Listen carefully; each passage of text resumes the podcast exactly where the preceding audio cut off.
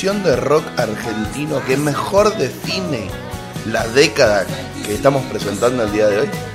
Yo creo que podemos dejarla en loop e irnos a comer tortita Sí, y tomar mate. y tomar mate. Al menos, no sé, 15, 20 minutos de loop. Loco, es un temón. Es un temón. Yo lo, lo venía escuchando en el camino y dije, tiene que arrancar con este tema porque es la explicación de lo que vamos a hablar. El punteo con el que arranca ese pequeño riff se derrite la guitarra. Es maravilloso, maravilloso. Y que no fueron. Qué bueno el Junior, loco. El chabón tiene. Le dicen Junior y tiene como 60 años, ¿no? No, no, no, impresionante. De las personas que más he disfrutado, de las bandas que más he disfrutado ver en vivo. La ¿Sí? 25, sí. Es que tiene que ver también con, con todo este género, que es un género hermoso para ver en vivo. Tienen onda con la gente. Sí, después vamos a ver qué tan complicado a hacer eso. Pero sí, hay una relación público-banda que es maravillosa. Y que hace que los recitales sean, o fuesen, mejor dicho, otra cosa completamente distinta a cualquier otra banda, digamos. En esta década nos empezamos a encontrar masivamente con banderas en los recitales. Sí, totalmente. Con banderas en tu corazón. Eh, Eh, con- eh, referencia, eh. Hola, vengo a encontrarme con banderas en tu corazón. Que yo quiero verlas. Sí, así. eh, de remeras, de mo- Esta fue la época de las mochilas que comprábamos acá en Mendoza en la Galería Caracol y le poníamos tachas de talabartería. Que ahora ya vamos a hablar ahí de por qué todo esto, por qué aparecían remeras, por qué aparecían mochilas, muñequeras. No sé si vos te acordás de las Sí, muñequeras con sí. muñe- pi- pines. Pines. Los Tuve pines, muchos pines. Los pines. Yo no tenía pines tantos. Lo que sí tenía era mucho sticker, así cartuchera llena de sticker de, de banda. Que yo te digo, no, no le conozco la cara. era 2.0. ¿eh? Y pasa que yo iba a una escuela en la cual nos hacían hacer, eh, iba a una escuela contable en la cual nos hacían hacer microemprendimientos como parte, como materias. Y uno de esos microemprendimientos, uno de mis compañeros, se dedicaba a hacer stickers. Entonces él buscaba logos de bandas, cosas así, los imprimía en papel sticker y te los vendía. Y bien el chabón, bien, bien, bien, bien. Para usted, Centennial, que está del otro lado, sticker no es lo que se manda hoy en día por WhatsApp, sino es realmente un sticker, o sea, una pegatina Claro, de papel. se pegaba, había pegaba. papel, había papel en el medio. Se pegaba en algún lado, en cartucheras, en carpetas, en cosas por el estilo. Que igual vos fijate que eran los logos de las bandas. Yo no le conozco la cara al chabón de la 25, por ejemplo. Yo me lo cruzo por la calle, quizás vine caminando ahora y me lo crucé en el colectivo y no sé quién es. El, al Piti sí. Porque bueno, el Piti Porque es el Piti. es mediático. El Piti es mediático. Y porque el Piti fue más protagonista de él que la banda. La 25 siempre fue la 25, está bien, el Junior era el Junior. Pero nunca el chabón dijo, che, ahora tengo ganas de sacar un disco solo. Tal cual. Eso es para reconocérselo a la 25.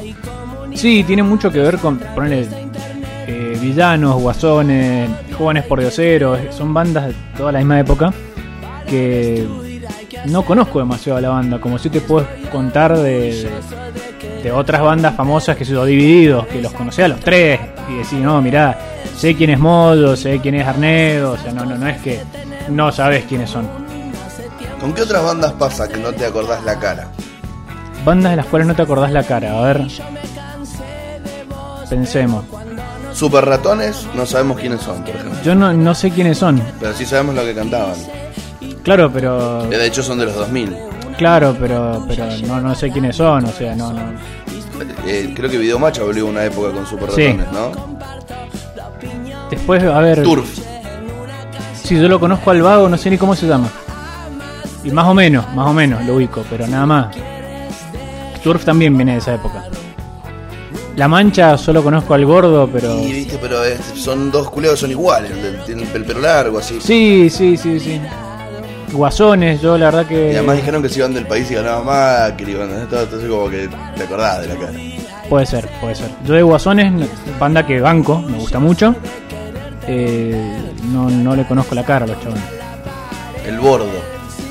No les conozco la cara a los chabones. La Berizo sí, por suerte. Por si algún día me lo cruzo en la calle.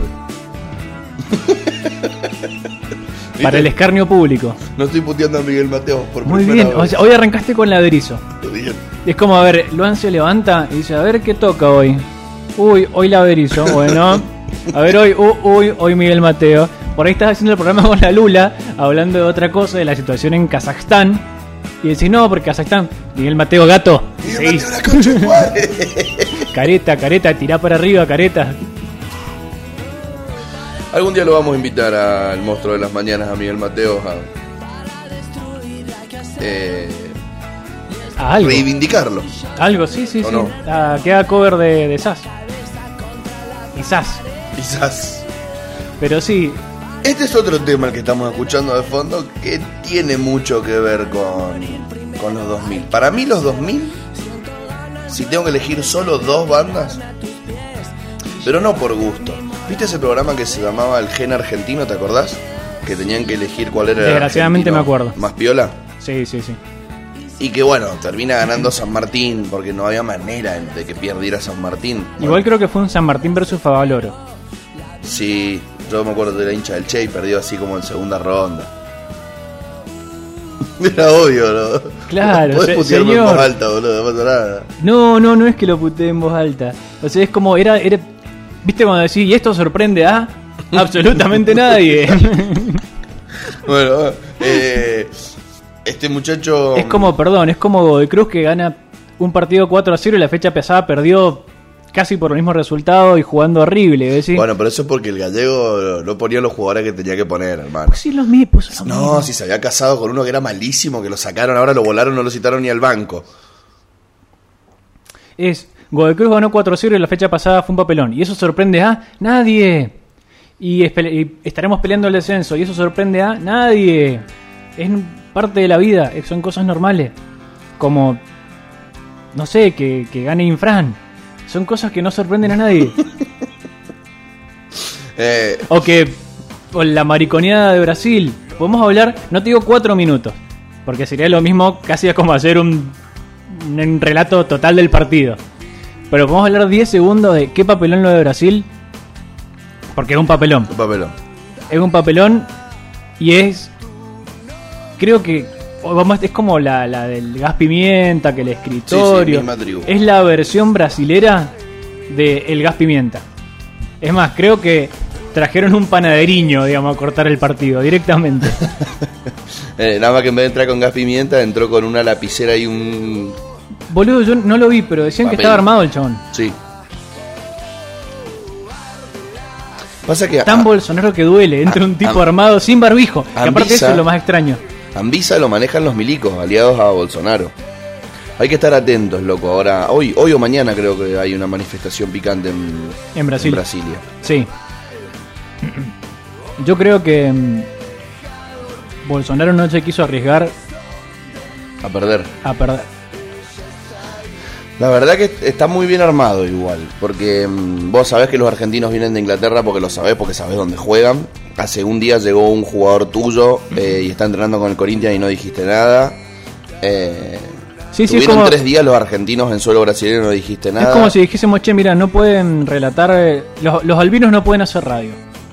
Bueno, los albinos no pueden hacer radio. Un día yo llego acá a la radio y me dicen, no, hermano, vos no puedes hacer radio. Cuando ya llegué, decís, pero ¿qué? ¿No viste el banner del programa? No, no, no, no, no has escuchado que hemos hecho chistes sobre esto durante 10 programas. Ah, no, no, yo te acabo de ver, así que es esa misma estupidez. Es, ah, no, no sabíamos que iba a estar tres días entrenando. Sí, convengamos que también para mí es como, che, bueno, ¿cómo podemos hacer para no incumplir con lo publicitario? Porque ya le cobramos a todos salir en este partido. Bueno, empecémoslo. Y además, ¿cómo podemos hacer para que no estemos seguros de que nos quitan los puntos? Y empecémoslo. Listo, a los cuatro minutos entras vos, dale. Calentá que entras. Calentá que entras, hermano. No, igual a mí lo que más gracia me causó es que el chabón entre sin barbijo. Ahora jugamos con Bolivia el martes, miércoles. Jugamos con- jueves, creo. No Jueves. estoy seguro. No estoy seguro. Volvió la escaloneta. Eso sí nos pone felices a todos. Volvió la escaloneta en gran nivel. El que tiene que volver es Grondona. Que vuelva Grondona el más allá. Esto no pasaba. Que con vuelva Grondona. Carlos. Esto no pasaba con Grondona. Esto con Grondona. Esto con- es que esto con Grondona no pasaba. Claramente, porque no había pandemia, por ejemplo. Claro.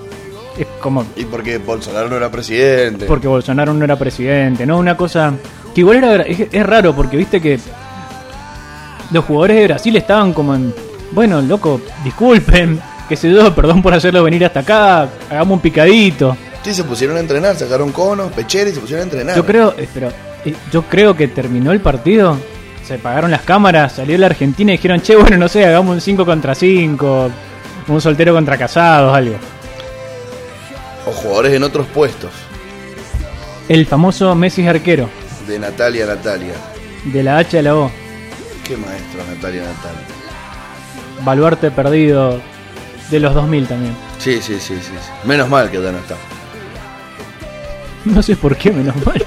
¿Qué hizo? Pobre pibe, pobre señor. Y hubiera quedado obsoleto, hubiera sido triste verlo al viejo sin laburo. Bueno, puede ser. ¿O no? Es como Tinelli. No, Tinelli ya se la va a rebuscar, siempre se la rebusca. De hecho, ahora están haciendo una gilada que se llama la academia, la escuela, no sé, que es como el, el mismo programa que hacían, pero con otro nombre. ¿Puede ser? Milo, si nos estás escuchando, Perdón. estamos diciendo burrada. Yo lo único que sé es que empezó un programa y le estaba yendo como el ojete. Che, ese era el original, el bailando. No, no, no, empezó la, la cosa esta de la academia. Ah, otro más. Claro, y te estaba midiendo, pero. Muy, muy, muy, muy flojo, muy flojo. Pasa yo me imagino el garrón, porque de último así, che, bueno, mira, mañana vamos a empezar a hacer un programa en medio rebelde que va a ser un diálogo con mímica y la gente del otro lado tiene que adivinar. O sea, che, puta, nos escucharon siete. Bueno, no pasa nada, nos gastamos 14 pesos. Ahora, Tinelli, el prender el botón, así, el apretar el botón, Sí. Ya es una teca importantísima. Che, ¿cuánto medimos hoy? 0,4. Claro. ¿Quién nos ganó la repetición de un programa de Los Simpsons? no, Alf. ¿cómo puede ser? Perdimos con Alf. Perdimos con los caballeros del Zodíaco. Sí, sí, no, es que hoy era el especial famosos de el reencuentro de Masterchef. Y dice, uh, bueno, Esta es otra banda que no le conocé la cara. menos mal. Los tipitos, ¿no? A estos los detesto. Los canté un par de veces a sus temas en, en recitales que los metían, ¿me entendés? Poner un otoño por la vida que venía Capanga y estos. Yo decía, bueno, ya está. A mí me pasó que los, los escuché un par de veces en vivo y sonaron tan horrible. Pero tan horrible. Es más, la última vez que los escuché en, en vivo fue en Plaza de Mayo. Eh, ¿Qué hacías ahí? Eh, Estaba pasando, estaba pasando vigente.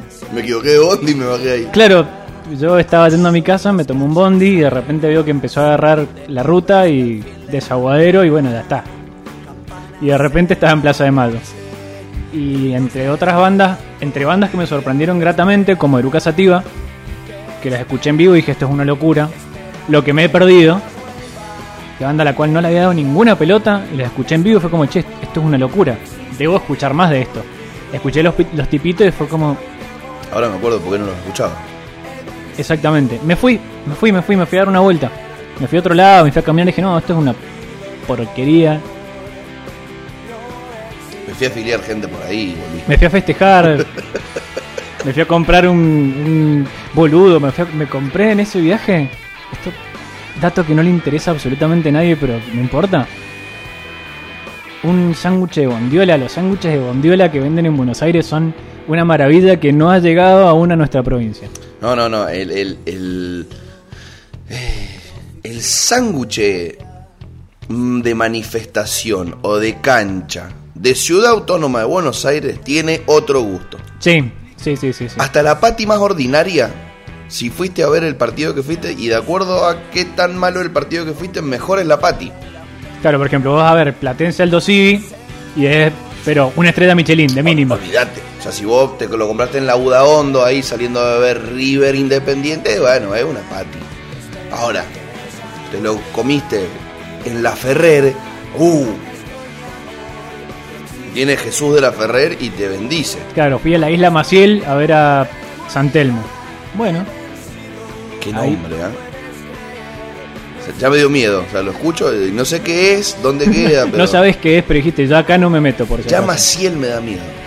¿Te acordás del audio ese del pibito que decía, lo voy a llamar al Maciel, al siete cuchillos? Vos, para prestar, ya Maciel es alguien malo. Que delinque. Sí, sí, sí, sí, sí. Es de barriada porteña. Quiero tratar de buscar un tema para. mm, para arrancar. Y vos sabés que recorriendo la playlist que armamos para el día de hoy, porque esto está muy producido, este programa. Esto lo, lo producimos durante la semana. Olvídate. O sea, desgraciadamente yo llegué y le dije, no, mira, perdón, pero tenemos que arrancar con esta canción y eso ha corrido toda nuestra playlist que hemos hecho con tanto trabajo. Pero, no obstante, es un trabajo que hemos hecho durante la semana, de buscar lo mejor de los 2000. que creo que me la voy a jugar, por más que yo sea un nostálgico que disfruta de Tanguito y de Sweet Generis. Esta va a ser mi década preferida del rock por ahora. Esta es mi década preferida, claramente. Porque viste que yo soy, que soy un romántico, eh, en el buen sentido de la palabra, romantizo siempre con el tiempo pasado. Entonces, ay, mirá lo que era el bar rock que soltaron un elefante en el 64. Bueno, esta década es coyuntural a nosotros, ya teníamos eh, 12 añitos, 13 añitos y, y jugábamos en la calle, escuchábamos radio y entendíamos lo que decían las canciones. Entonces es nuestra década de empezar a ser conscientes de lo que estábamos escuchando y es la década donde empiezan a pasar un montón de cosas. Por ejemplo, ahora estamos escuchando Zafar de la Vela Puerca. Banda Uruguaya. Es la década donde se consagran también estas bandas rioplatenses del otro lado. Que aparece la idea del rock uruguayo como una cosa en sí misma. Vos escuchás, Sí, sí, esto sí. decís esto es rock uruguayo. Sí, Yo escucho... Y, y- y me encanta. Me parecen bandas que lograron sin, a ver, sin romper, como, como la mayoría de la gente de bien de Uruguay, estar presente en la Argentina sin pelear. ¿Me entendés? O sea, che, bueno, sí, hacemos rock uruguayo, rock, pero no es como esto versus esto, no, esto es rock y lo de ustedes no es rock, acá no vinieron a pelear. La vela puerca disfruta de, a mí me escuchan acá, me escuchan allá. Eh, no te va a gustar, por ejemplo. A mí me parece una banda que en lo personal no disfruto de, de- de- A mí no me va a gustar. de- claro, de, su Pero bueno. música o sus letras, pero me parece una banda también muy interesante de esta, de esta década. No, por supuesto. Son dos mangos aparte. Que algo te guste o no te guste eh, no significa que, que sea bueno o sea malo. Son discusiones que te hemos tenido varias veces. Pero algo por gustarte no es bueno ni por desagradarte es malo. A mí hay bandas que me gustan muchísimo y que no sé si son tan buenas.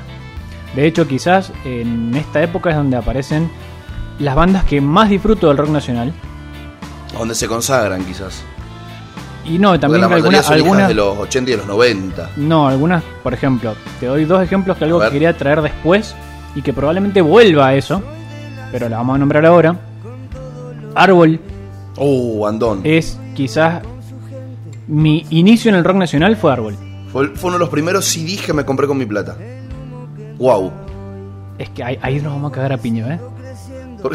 Porque lo mejor que tiene Árbol es el disco anterior, Chapuzongs. Sí. Es una monstruosidad. Yo Sí, escuché sí. ese disco y a mí se me partió la cabeza. Sí, A mí- Chapuzón es manso. Para mí, hay, fuera de joda, hay un antes y un después de haber escuchado ese disco con mi impresión de lo que significaba el rock nacional. Yo venía de escuchar Sui Generis, de escuchar Fito, y me encontré con ese disco y encontré gente que en el mismo disco tiene solos de violín con, y después una voz Chacarera. gutural y una chacarera y un tema bailable y canciones Y a que- capela. temas a capela. boludo. Jiji Jacapel es de wow. De wow. Pero tenés temas, tenés de arriba y de Tenés abajo. cumbia. Tenés cumbia. La que nena tenés- monstruo no estaba en ese disco. eh, tenés la nena monstruo y tenés otro tema que se llama. mm, Chica anoréxicas de wow. Es de wow. Tenés un tema que se llama Ya sé. Que ya sé mete. Ya sé que estuve mal. Ya sé que fue un error. Es ska. Pero mete en un momento cumbia. Heavy metal. Después mete heavy metal. de- o sea, es. Me pareció una locura. Yo cuando escuché esos tipos dije, esto no puede ser que haya gente que haga estas cosas. Aparte es rock que no era rock. Con una formación medio rara. No es una formación de si este es el típico grupo de rock. No, este es distinto. Se ven raro. Son cool. O no sé si son cool. Pero bueno, en fin, voy a ir a Pacífico y voy a ir a ver a su recital. Y no defraudaron nunca en vivo. Y eso también es importante. Porque en esta década eh, se empieza a notar mucho la, la diferencia entre las bandas que tenían y las que no tenían Totalmente. de, de todo, o sea, apoyo, guita, talento, etcétera. Y Árbol llegó y, y- y realmente creo que todos lamentamos muchísimo la partida de Edo Schmidt y que Árbol haya solamente durado dos discos y medio. Sí. Porque ya está, sí siguen tocando, siguen tocando. Sin Edu, no sabemos bien qué hacen actualmente. No estoy Quizás en seguro. el último programa que hagamos sobre el rock en la década del 2020 que recién empieza, nos podemos tomar un tiempo de decir eso, decir, che, bueno, a ver, llevamos un año de la década del 2020, ¿Qué hay? ¿qué hay por ahora? A ver, por ahora, ¿qué se viene? ¿O qué, qué queda de lo que nos gustaba tanto? ¿O qué volvió? Que acá en los 2000 hay un poco de qué queda de lo que nos gustaba tanto. Por ejemplo, época de la renga. Gran época de la renga. Gran época de la renga, que la renga ya había. Llenar estadios. Sí, sí, el- sí. A lo largo y ancho del país. La renga ya, como dijimos en el programa anterior, había nacido y se había hecho famosa en los 90. Pero en los 2000 es la continuación de la renga. Continuación de los piojos. Yo creo que no sé si es continuación, acá creo que es más explosión de Bersuit. Bersuit para mí es una banda que nace, si querés, en los 90, pero en los 90, desde un punto de vista muy personal, y puedo estar diciendo giladas, pero creo que era un consumo mucho más de nicho a la masividad que toma en los 2000. Va a pasar con varias bandas que se van a convertir en masivas a partir de los, de los 2000, pese a haber nacido en los 90. De hecho, todas estas bandas no es que nacen de un repollo. Son formaciones que comienzan en los 2000, en los 90, perdón, y se hacen famosas en los 2000, pero hay algunos casos como La Renga, como mismo caso de, de Bersuit, caso de mm, Los Piojos, que eran bandas que ya eran famosas en los 90 y que tienen una variación en los 2000 y que también se continúan su masividad en los 2000. Sí, eh, la dieron en la tecla con, con un par de canciones y en el auge de lo digital se viralizó. Entonces, che, vamos a escuchar esto que está buenísimo. ¡Pumba! Que de repente lo vamos a ver que empieza a pasar cada vez más en estas últimas décadas. 2000, 2010, 2020, nos vamos a encontrar con que algo se viraliza y de repente se masifica, pero no deja de ser de nicho. Acá en el 2000 sí lo que se masificó no volvió al nicho. Es como, bueno, ya está, ahora sí ya me escuchan todos. Tal cual. La pegamos con la argentinidad al palo, listo. Vamos a hacer una banda que siempre va a cortar tickets. Salvo que el pelado Cordera diga que a las minas le gusta que se las violen y ahí vamos a dejar de cortar tickets. Pero, Pero no es musical, no es un problema musical eso. Qué hijo de puta. Bueno, eh, la verdad que Ah, perdón, y te hago, hay otra aclaración. arranca bien la década. Sí, hay- te iba a decir una aclaración de hay una segunda banda que me parece una locura que explica mucho de otra etapa, porque si querés podemos decir que esta etapa del rock nacional tiene que ver con principalmente el vamos a dividirlo de forma completamente arbitraria en tres ramas distintas. A ver, El rock barrial, por un lado. La continuación del rock nacional histórico que venía de los 90, que yo meto a... mm, uh, esto es cumpleaños de 15 directamente. Música de... En fin. Es muy difícil concentrarse cuando vos tenés, tenés esto así. Vos tenés la continuación del rock nacional en la cual ya vamos a explicar por qué yo pongo esto como la continuación del rock nacional y una variación del rock, de bandas de rock nacional al pop, electropop, sin dejar de ser rock nacional o ser consideradas rock nacional. Ejemplo, Babasónicos.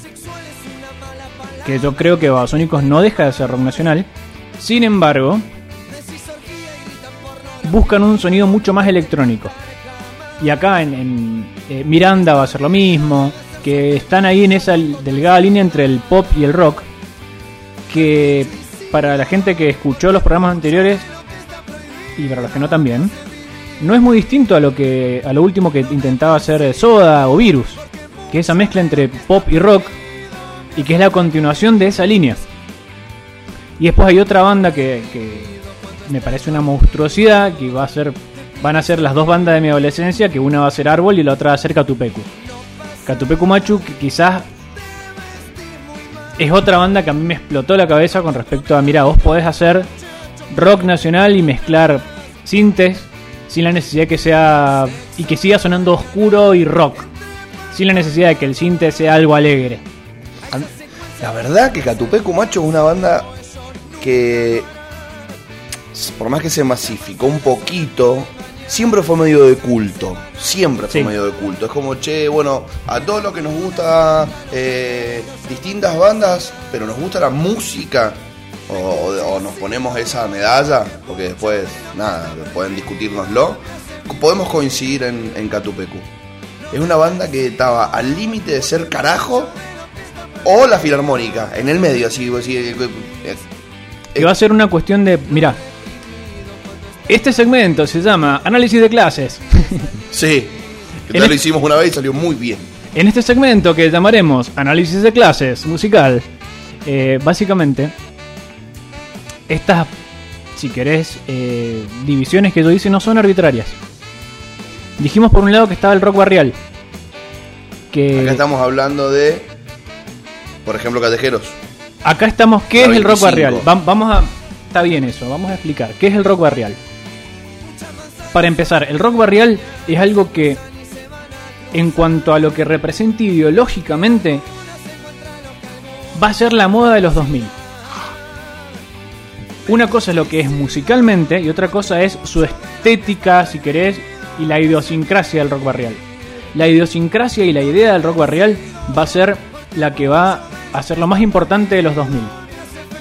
Esto tiene que ver con, como decíamos, la idea de los logos, la idea de eh, el merchandising de bandas desde otro punto de vista, no de la persona como el artista pop. Vos no, no te pones un cartel que dice Luis Miguel, tenés una foto de Luis Miguel. Acá la idea era, no, no, el símbolo de la banda, que tiene que ver con algo que ya hablamos en el programa anterior, que es la futbolización de la música. Entonces, así como uno se tatúa el escudo de su club y anda por la calle con la remera con el escudo de su club, andabas por la calle con la remera con el escudo y el símbolo de tu banda. Y, por, y en los escrachos de las paredes de los barrios, al lado del, del escracho de Independiente y Rivadavia, de Boy Cruz, de Boca o de River, va a aparecer el PR, va a aparecer el símbolo de Viejas Locas, va a aparecer la 25. Empezamos a dibujar en las hojas del colegio. Por supuesto. Entonces, eso desde lo. Y eso va a exceder incluso al rock barrial en sí mismo, digo. Lo mismo va a pasar con muchas bandas. El ejemplo más claro es estas bandas que decimos rock barrial. Ahora, desde lo musical, que a esto es lo que venimos, el rock barrial es un rock stoner que otro día si querés discutimos más lo que es el rock stoner, pero básicamente es una música muy rifera basada en guitarras eléctricas y sonidos riffs de guitarras eléctricas pegajosos, algún punteo, pocos acordes y un sonido muy claro. Y, un- y un mensaje también. Medio nihilista por un lado, pero medio esto nos pasa, somos pibes Exacto. y no tenemos qué hacer. Y justamente No lo, tenemos lo- dónde laburar. lo importante del rock barrial va a ser eso, es desde lo musical, o si querés, mejor dicho, desde lo instrumental, música post-stoner o muy influenciada por el, el movimiento stoner. De hecho, Y desde lo, desde lo letrístico, perdón, música, perdón, letras que tenían mucho que ver con lo que estaba pasando a su alrededor, con mensajes muy crudos y muy claros. No había metáforas espineteanas. No había... No, que no hacían falta, porque primero, a quien me escucha no la va a entender, no quiero hacerlo pensar tanto. Y segundo, nadie me está censurando. Entonces puedo decir, se viene el estallido y si esto no es una dictadura, ¿qué es? Porque nadie me va a decir nada. Totalmente. Y además, eso por un lado que está muy bien, y por otro lado, es el grito de las clases populares que no solamente van a escuchar música bailable, sino que también van a escuchar rock nacional. Hay algo que hay que tener en cuenta que es que el rock nacional en cuanto a su consumo ha estado principalmente ligado a las, clases, a las capas medias argentinas. Hasta este punto. Y vamos a decir, no, mira, ha habido, es cierto, han habido eh, trabajadores vinculados, pero normalmente los ritmos en los, a los cuales estaban eran más disfrutados por los trabajadores y el proletariado eh, y en la Argentina tenía más que ver con el cuarteto, tenía más que ver con, con ritmos de otro tipo. Ritmos de, de calor. Claro. Cumbia, cuarteto. Y el rock nacional Salsa, merengue. tenía, lo hablamos incluso el, el, el programa pasado con respecto al público de Los Redondos, que era un público universitario, muy facultad de filosofía en sus inicios, y que después empieza a masificarse, pero el público al cual apuntaba el rock nacional era ese público, el público que había llegado a la universidad, el público con, al- con algún tipo de, de vinculación con lo libresco, con alguna mm, vinculación con el aparato cultural, clase media o capas medias de la sociedad. Es interesante la analogía con la tragedia de República Cromañón y el rock chabón. En el 2004, 30 de diciembre, ocurre algo nefasto para un gran porcentaje de la juventud argentina, de la sociedad argentina, de cierta música argentina. Por donde lo veas, es, trágico lo que pasó. Eh, ocasionó, de hecho, problemas posteriores. O sea, acá hubo un, un inicio y un corte de una década que venía en auge y el rock chabón casi que se muere junto con Cromañón. Porque le cierran los locales para tocar. Entonces no podía surgir. Porque vos no empezás haciendo River o Ferro. Exacto, vos ni- empezás ni obras. haciendo Cromañón. Entonces te cerraron todos los Cromañón. Sí, vos empezás Los- en cemento. Los No. pocos que quedan abiertos no quieren que venga a tocar. Porque no me voy a arriesgar a esto ni en pedo. Entonces realmente hay un- como un bajón, pero yo creo que hubo buena onda entre, entre muchas bandas, un par de empresarios que so- sobrevivieron a, a la tragedia y la gente que quiso seguir escuchando. Porque gracias a que existieron el Cosquín Rock, Personal Fest, Quilmes Rock, Pepsi Music, las bandas que no tenían dónde tocar, pero ya habían llegado a levantar un poco de cabeza, compartían escenario con estas que sí acá toman más protagonismo, que son las que vos mencionaste como Babasónicos. Eh, y tenías un Cosquín Rock donde tocaba Babasónicos, Árbol, Cielo Raso, Catupecu, Los Banco Tipitos, mucho a cielo raso. Carajo, Guasones, Las Pastillas del Abuelo, banda de los 2000 por excelencia. Sí. O sea, che, yo y mi guitarra somos muy buenos. Espérenme que de aquí a 20 años voy a aprender a tocar con todo un, un instrumental más grande. Y el Piti fue mejorando poco a poco, el Piti de, de las pastillas. Pero también cantaba mucho sobre la juventud. Vos sabés que a mí me pasó con las pastillas del abuelo, esto es una en, anécdotas personales que no le importan a nadie. Yo debo haber tenido, no sé, 12, 13 años. Y un chabón me dice, mira, este, este chabón toca una canción que se llama El Sensei. Estos vagos las van a pegar. Yo ni- no las he escuchado nunca en mi vida y era un tema nuevísimo. Digo, no, estos chabones son el futuro del rock nacional, la van a repegar. Dice, voy a lo que yo te digo. Pasaron los años, esta persona, creo que hoy en día es concejal en Guaymallén, una persona que más allá que, en cuestiones políticas estamos en veredas muy opuestas, le tengo mucho aprecio. Un día me lo cruzo, además saludo, abrazo, elecciones, él, él venía obviamente para gente con remeras moradas a ayudar, o va, ni siquiera ayudar, medio de, veo- de veedor. Bien. No, no, Jerarca. sí, sí, sí. Entonces, abrazo, cosas, mucho, mucho morado sorprendido. Por verlo, por verte abrazarlo. Claro, no, porque aparte fue, eh, eh, abrazo. Y hablando con, con militantes del otro lado, este tipo es una de las personas más inteligentes que yo conocí en mi vida. Este es capo. Y los otros como diciendo, sacame al... Adjetivos que, que se decían del lugar del, cual yo del espacio en el cual yo participaba. Más allá de eso, charlando un rato, le digo, mira, independientemente de algo, hay algo que vos tenés razón.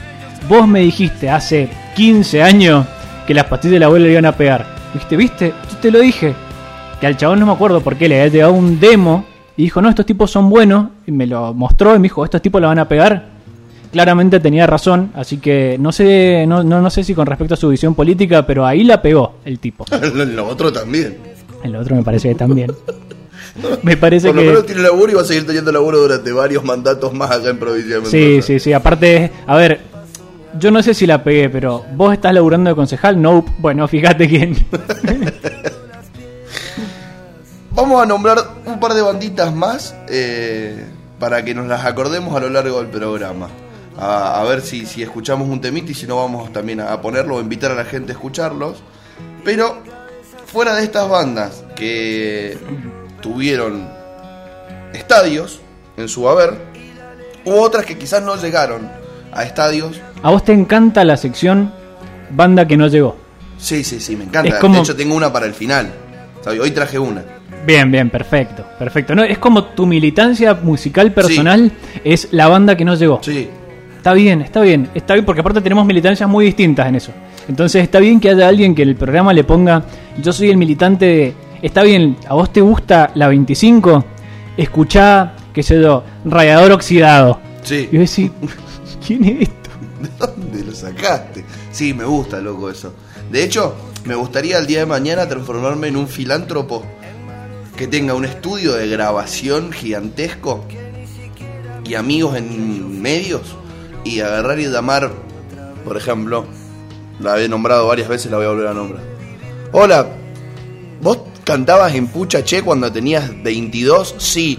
¿Qué estás haciendo ahora? Y trabajo en Siderar, soy metalúrgico. Bueno, ¿me podés juntar a los pibes que les quiero grabar un disco? Tengo un barcito en la Aristide. Bueno, Me gustaría. está bien. Yo banco, igual banco un montón eso porque El salvataje a la nostalgia se va a llamar el estudio de grabación. la balsa, la balsa de la nostalgia. la balsa de la nostalgia. Sí, me gusta eso. Bueno, perdón, te... Ah, decía- iba a nombrar a iba- Salta la Banca, que es una banda polémica. Polémico, Polémica. polémico. Polémico y como... Eruca Sativa. Iba a darle protagonismo a las dos, que son un, un rock ahí medio raro que empieza a surgir también. Eh, porque a diferencia de en los 80, que el New Wave fue completamente por el glitter, acá el New Wave va para lados más raros. que tiene que ver con lo que pasaba afuera. Eh, quizás en otro momento, probablemente lo hagamos porque no sabemos qué vamos a hacer cuando terminemos de hacer este ciclo. Habría que discutir qué pasaba internacionalmente. Y lo que pasaba internacionalmente en los 2000 tiene que ver con ritmos mucho más pesados. Con dos cosas. Primero, la explosión del hip hop De verdad. en términos internacionales aparecen quizás los raperos que nosotros consideramos más conocidos, tipo 50 Cent, tipo Snoop Dogg, ese tipo de gente, en MTV, que MTV se merece un programa en sí mismo, con lo que ha representado para nuestra generación y para la explosión de la música en América Latina principalmente, y en Estados Unidos existía antes, pero MTV principalmente aparece en los 2000 en la Argentina. Lo cual también va a ser un factor importante para estas bandas que van a de repente tener videos musicales, que era algo muy raro hasta el momento, y de repente aparece la idea de también tener un video musical. no sé por qué se me vino a la cabeza el video de un pacto de la Versuit. Qué falopa ese video. Bueno, pero también tiene que ver con que era como, che, ¿y cómo se hace un video? Sí, sí. Y bueno, vamos viendo. De hecho, había mucho video de Versuit que era video en vivo. Como que dijeron, mira, nuestro estilo va a ser entonces, ¿cuál es nuestra, nues- nuestro chiste? Lo que tocamos en vivo. Y bueno, hace un video en un concierto. Le metemos, si querés, la versión de estudio, pero con el video en vivo. Cada uno iba a ver cómo iba a hacer eso. Pero, por ejemplo, decía, en términos internacionales vos tenés el hip hop, la explosión del hip hop, y por otro lado, la explosión de un movimiento medio metalemo raro, que va a llevar a que aparezcan sonidos más pesados en la Argentina también. La influencia de esos sonidos. Va a aparecer, digo, que es época de corn, época de música por ahí más pesada y que lleva a que a, a influenciar a bandas como Eruca Sativa, que por ahí, si vos me decís, capaz que un día las traemos a, la- las pibas de Eruca Sativa y me dicen, la vida escuché corn. No se trata de la banda, sino cuál es, qué es lo que venía de afuera. Que es algo que hemos discutido a lo largo de todos los programas, que es que la influencia de lo que venía de afuera normalmente nos caía tarde. ¿Cuál es la diferencia? Que hoy en día, perdón, en ese momento, la influencia no caía tan tarde. Vos a las dos semanas ya tenías en MTV lo que estaba pegando en Estados Unidos. Sí.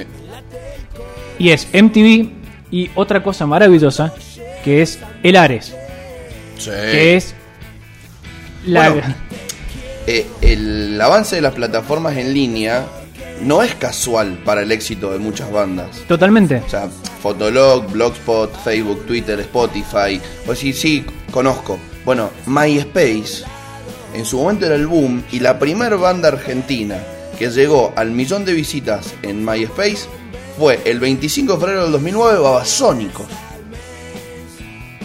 Banda que iba por otro lado Totalmente. del mundo del rock, sin salirse, siempre en la cornisa. Grandes videoclips, Grandes. grandes videoclips. Esos entendieron un montón cómo se hacía un videoclip. Que, tiene que ver con algo eh, que, que había que nombrar en nuestro segmento de clases sociales y, y música. Había que tener internet en esa época. Que tener internet en esa época. Plata y, Ba- para ir al ciber. y Babasónicos va a hacer la continuación de Virus o Estéreo. Sí. no solamente, si querés, o no tanto, en cuanto a mm, su sonido, sino en cuanto a su público. Sí, al público. Entonces vos vas a tener a estas clases medias que van a decir, bueno, y antes escuchaba eh, a Cerati, Soda se separa y bueno, ¿y qué me queda? Bueno, estos pibes, que no le quita mérito y no son más ni menos rock. Digo, no venimos acá a decir si la 25 es más rock que Babasónico o si tenés que vivir en la Ferrere y si no, no sos rockero. So- es gilada. Sí, me parece interesante tener en cuenta que hay una diferencia de clase social que hace que su aproximación a qué es lo que entienden como hacer rock sea muy distinta. Creo que ambos creen que hacen rock y ambos hacen rock. Ambos hacen música, después, qué sé yo, los géneros, no se trata del género, sino de lo que genera, decía vos. Entonces, los géneros, qué sé yo, problema de cada uno, cada uno decida su género. ¿Podemos tener un segmento Mi Banda le pega a tu banda? Siempre. ¿Viste? Como cuando éramos chiquitos. Como Luca no se murió, Luca no se murió, que se muera Cerati, la puta madre que lo parió. ¿Quién gana en una piñadera entre la 25 y Babasónicos? No existí, Babasónico, no existí. Hay que ver también qué tan curado está eh, cada, cada, canta, cada cantante. Ah, no, vos decís banda Para- contra banda. Banda contra banda, sí. Uh, ahí no sé. eh. Porque yo, yo, le, yo le pongo al, al petizo Dárdelo, yo le, le pongo un, Yo le pongo un uno, fichín. sí, sí, yo yo le pongo un fichín. Aparte, que- es probable que la gente de la 25 esté muy borracha. Claro, claro, ¿viste? No sé Te iba a decir lo mismo. Pierden solos, capaz sin pelear. En un momento muy radial estoy tirando piñas al aire. Eh, vamos a mencionar una banda que también vayan a escuchar, no se la pierdan, porque la realidad es que nace en 1985 y capaz te la mencionamos en ese programa, pero pasó sumamente desapercibida. Recién acá empieza a aparecer en las Rolling Stone, en las revistas, recién acá empieza a participar de... qué viejo, qué viejo eso de la revista, señor. Yo tuve varias Rolling Stone. Es buen, buena revista, boludo. Nunca, no tuve el placer, perdón. Y cada vez que iba al dentista y veía que se equivocaban y en vez de para ti había una Rolling Stone, me la llevaba. Pero comprarla era imposible, era una revista cara. De muchas hojas y, y de gran Sí, calidad. muy buena calidad, muy, Muy buena, buena calidad. 2007 sale a la venta el álbum El Mamut de Masacre. Masacre había formado eh, su tándem inicial eh, en el 85 y se llamaban Masacre Palestina eh, y eran la renovación de la estética con el el- el eslogan Nuevo Rock Argentino. Eh, otras bandas de este estilo que no Con llegaron. el gordo Wallace de falda. Sí, sí, el gordo Wallace en panza, En panza, no, falda escocesa. como yo. Sí, que en este momento tenés una falda escocesa Hoy la traje. y está sin remera. Sí, sí, sí. De hecho, a mí me pareció, a mí me pareció cuando llegaste que estabas haciendo un, Una referencia. un homenaje al gordo Wallace, dije, puta madre, qué lástima, yo vine con una remera de los redondos y vos viniste en panza y con una falda escocesa, era un gran programa, un gran programa para, para Twitch. Eh, una banda que no llegó, por ejemplo, fue Infierno 18. Fíjense si la encuentran en algún lugar y escúchenla. Acá en, en- en esta década vamos a empezar con el surgimiento. Empezar con el surgimiento es una redundancia de mierda. Acá Es tan redundante que asusta. Sí, boludo, me acabo de sentir muy mal. Surge el indie. El nuevo indie. El Indy Solari, sí. El indie es Solari. Acá se empiezan a gestar eh, estas eh, bandas. Porque, por ejemplo, la mencionamos en el programa pasado, Actitud María Marta, que es una banda rock hip hop, se separan y empiezan a ir por lugares distintos. Y Alika empieza a tener eh, su, su nicho que le empieza a escuchar. Por ejemplo, el reggae empieza a crecer. Totalmente. O sea, es una época donde non palidece ese loco, es nompa. Y dale nompa, dale nompa en los recitales. Sí. eh, Perdón, yo estoy haciendo, Maray. estoy haciendo gestos mientras tanto, pero eso por un lado y lo otro que decías vos del indie y de lo alternativo, que volvemos a lo mismo, tiene mucho que ver con MTV esto, y con Musimundo, y con esa idea de los CDs y de la venta de CDs, que había una enorme cantidad de discos que uno sabía dónde meterlo. Entonces se crea esta idea de alternativo. Y si vos Alternativo era, che, nosotros no somos mainstream. Alternativo era Pero un poco eso, pero era un- también un poco de, che, a ver, esto no es rock chabón y esto no es babasónico. ¿Qué es? Alternativo. Entonces Catupecu podía ser rock alternativo y Salta a la banca podía ser alternativo y Carajo podía ser rock alternativo. Lo único que importaba era que no entrara dentro de esas dos categorías extremas, si querés.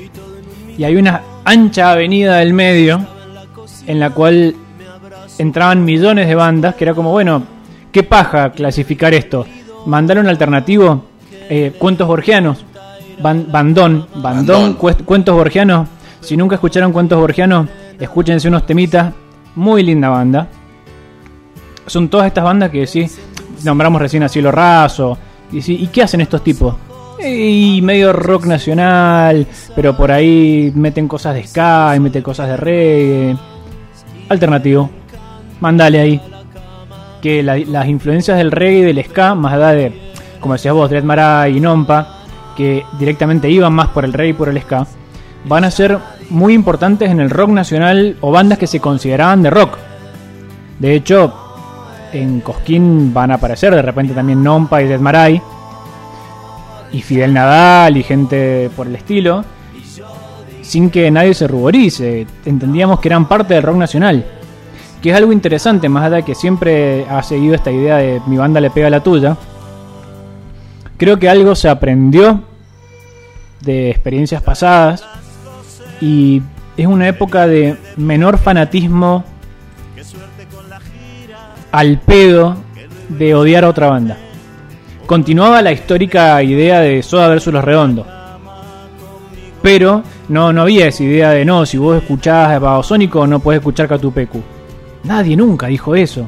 Ni no, si vos escuchás la 25 no te puede gustar. De hecho, por procedencia, yo tenía muchos amigos que eran grandes fanáticos de la 25 o de Jóvenes por Diosero y que luego escuchaban cumbia y te escuchaban un tema de, de la vela puerca y que no, no existía esa discusión que ha existido en otros momentos de este género debe cancelar a otro género.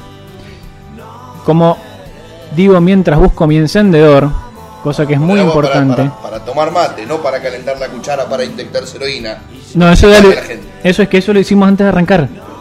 O sea, somos gente muy ordenada nosotros, no es que nos empezamos a inyectar heroína a mitad del programa. Nosotros nos juntamos previamente y mientras ponemos las canciones que vamos a escuchar, Sex claro, ponemos Sex Pistols y o- hoy pusimos Chico Común, entonces Vos sabés que eh, quiero sumarte algo a esta. mm, a la heroína. a esta parte, de- hablando de falopa, eh, no, a la, a la década maravillosa del 2000.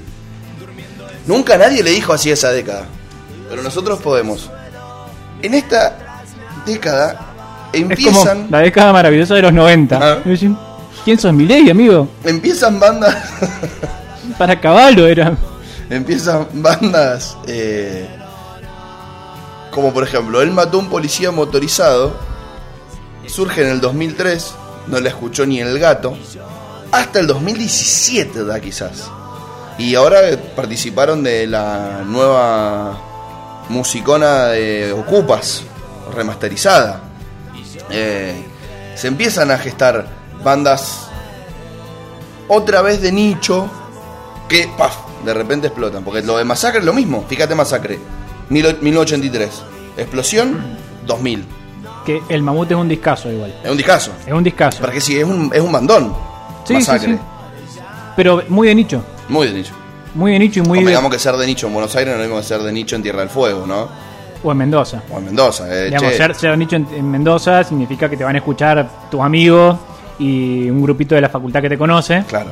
Ser de nicho en Buenos Aires significa que tenés una movida mucho más interesante, incluso que podés vivir de la música siendo de, ni- de nicho en Buenos Aires. Que esa es la diferencia quizás grande que hay. Acá tengo un dato curioso para contarte. Un gato curioso. Un gato curioso.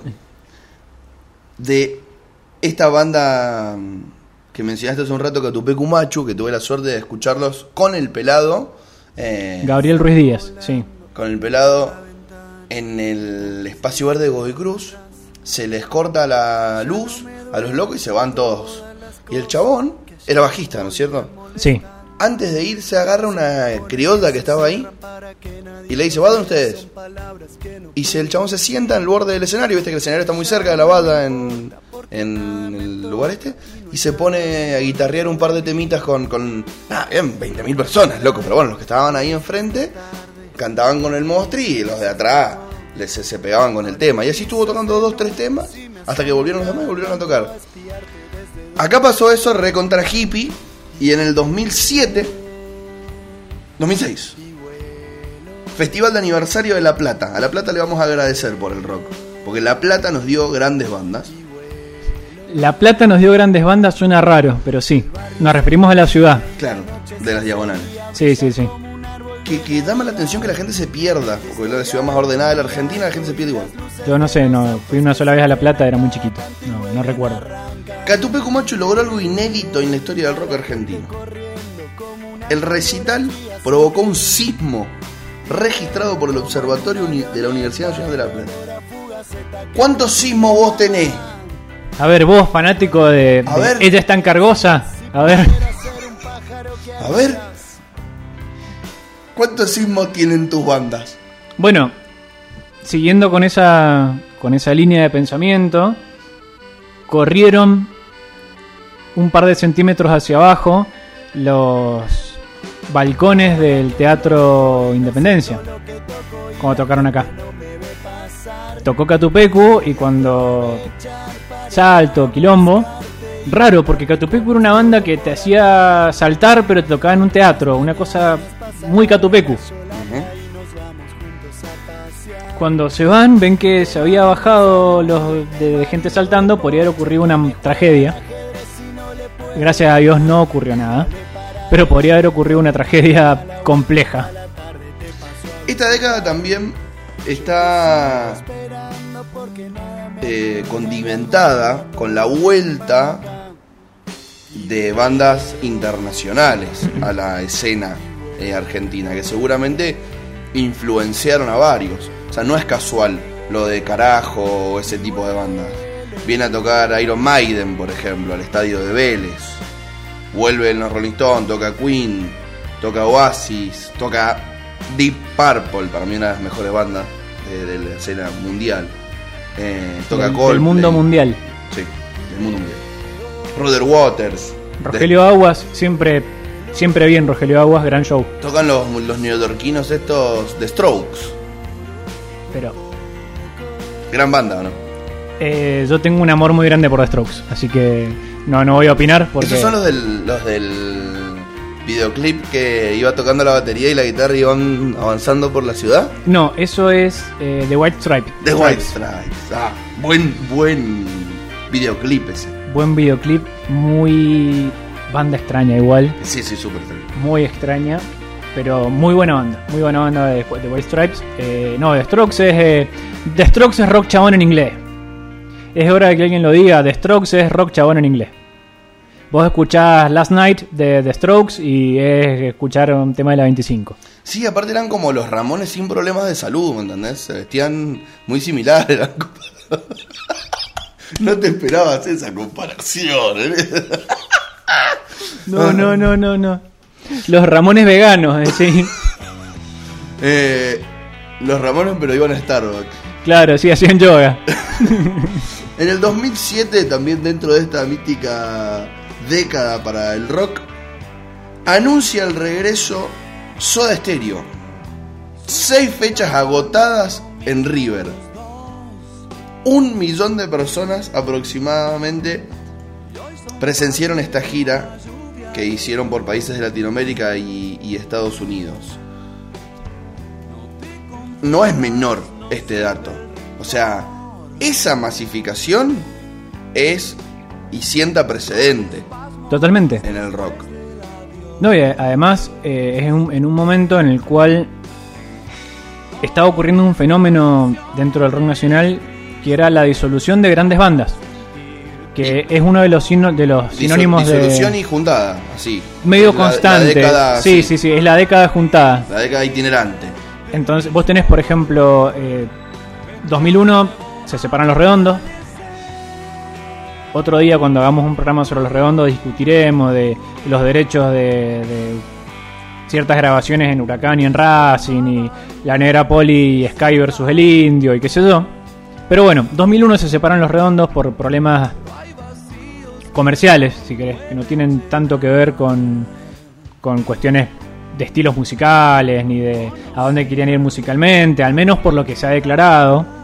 De hecho, el indio ha dicho que se iban a juntar a discutir sobre una próxima fecha para hacer un concierto y que esa discusión terminó de decir, che, a ver dónde nos juntamos a hacer nuestro propio nuestro próximo concierto, digo, perdón. Terminó en la disolución de los redondos por algunos derechos. Pero vos tenés la, la- se separan los redondos, habías tenido la separación de, Soda a finales de los 90, se van a separar los piojos, van a aparecer varias bandas que han sido, bueno, los mismos fabulosos, varias bandas de, que habían sido muy importantes en los 90, se separan y algunas se vuelven a juntar, lo mismo Viejas Locas, que se va a separar a finales de los 90, a principios de los 2000, y que va a tener luego un rejunte a finales de los 2000, va a tener toda esta idea de que bandas que parece que se terminan, pero que aparecen otros proyectos, Vuelve Flema en el 2007. Vuelve a cinco Flema. años de la muerte de Ricky Espinosa. de el gol más extra, el gol de, de, de PES más extrañamente festejado del mundo. Este muchacho es el peor dador de entrevistas del mundo, ya lo hemos dicho, pero quiero decirlo cada vez que hable de él. O sea, si vos un día decís, che, tengo ganas de ver una entrevista de mierda, busca una de Ricky, es de lo peor que existe. La de Match Music es catastrófica. O sea, mía no puedo hablar con el flaco. Yo creo que lo hacía a propósito además. Sí, obvio, olvidate, O sea, no era ningún no- pelotudo. Claro, o sea, creo que ese te iba a decir, creo que no era una cuestión de no, que creo que era un personaje. Mal. Creo que era él tratando de decir, bueno, voy a hacer que esto sea lo más pesado posible. Voy a hacer que el otro la pase mal. Y que por otro lado, el que me esté viendo se cae de risa de lo mal que la está pasando a la persona que me está entrevistando. Es bueno, sí, voy a ir a Match Music, pero voy a ir enojado. Así nadie me trata de careta, nadie me puede decir, nada, está bien, voy a ir a Match Music a que me hagan una entrevista. Pero voy a ir enojado y la, la voy a hacer para que la pasen mal. Otra banda que se separa la pusimos recién. eh, en Está- eso en, en 2000. otra idea, digamos, estás hablando. Sí. Otra banda que se separa, coma. La pusimos recién, coma. Sí. Eso es porque sos el editor. Ah, perdón, Está perdón. muy bien eso que estás haciendo. Hacelo con la nota que te mandé y Sí, subila. sí, sí. Se va, va a pasar de moda el reino. Igual no pasa de moda nunca. No ¿no viste cómo están tirando sí. de evangelistas las listas? Sí. Acá Ianisoto tiene un evangelista, Moreno tiene un evangelista. Junto por el cambio ya no se vale, porque tienen muchos evangelistas. Bueno, se separa Jóvenes por Dioseros. Sí. Para mí, la mayor expresión del rock barrial bonaerense, pero que no llegó tan lejos. Para empezar se llamaban Jóvenes por Dioseros. O sea, los muchachos cantaban, cuando me muera no quiero flores, quiero que... mm. Cuando me muera no quiero flores, quiero que...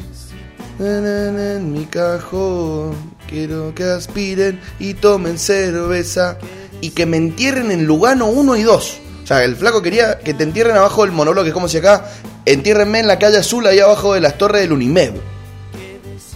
Barrio, barrio. Entiérrenme en Unimep. Sí, sí, sí, sí. Bueno, en realidad te digo, entiérrenme en San José sería. Eso es barrio, barrio, barrio, barrio posta. Es entiérrenme en San José. En la cancha del boli. Abajo del arco del visitante. que tiene que ver con algo, como decíamos más temprano en análisis de clases y la música. Eh, como decíamos recién, eh, el rock barrial va a ser la expresión de estos sectores laburantes y va a tener una diferencia con el rock nacional anterior, que es que va a tener un profundo sentido de pertenencia. Va a desarrollar un profundo sentido de pertenencia por la Argentina, en primer lugar, y en segundo lugar por el barrio. Algo que no va a pasar con el rock nacional en otros momentos en los cuales se hablaba de, viajar a New York y el famoso que lo charlamos en el programa el programa anterior creo que fue. El de yo no me quiero morir acá. Bueno hay gente que decía yo sí me quiero morir acá y que me entierren en el Lugano 1 y 2 yo me quiero morir acá y que vuel- y volver al barrio, a la idea romántica, si querés. Hay una romantización, después discutimos si está bien o está mal. Es algo que ocurrió. Hay una romantización de lo propio. Algo que a mí en lo personal me cae muy bien, pero que, que quizás ayuda a mi gran amor por el rock barrial. Pero hay una gran identificación con símbolos nacionales, en recitales de la 25, en recitales de estas bandas. Nunca faltaba la bandera argentina con las Malvinas, el escudo de la 25 con la bandera argentina en la lengua, la bandera de los Rolling Stones con los colores de la Argentina. Había un profundo sentimiento nacional que va a diferenciarla de este otro rock al cual van a tachar a veces medio de careta, pero este otro rock más vinculado a las capas medias, que a veces sí estaba más influenciado por lo que pasaba en MTV, por las corrientes de música internacional. Esto era un grupito con una guitarra, una armónica, un teclado, a cantar lo que pasa en el barrio. De hecho, a este respecto, eh, Pete Álvarez va a decir, todo lo que nosotros hacemos con viejas locas, lo escribimos nosotros, porque es lo que me pasa a mí o es lo que le pasa a mi vecino. Y es, el rock barrial va a ser eso.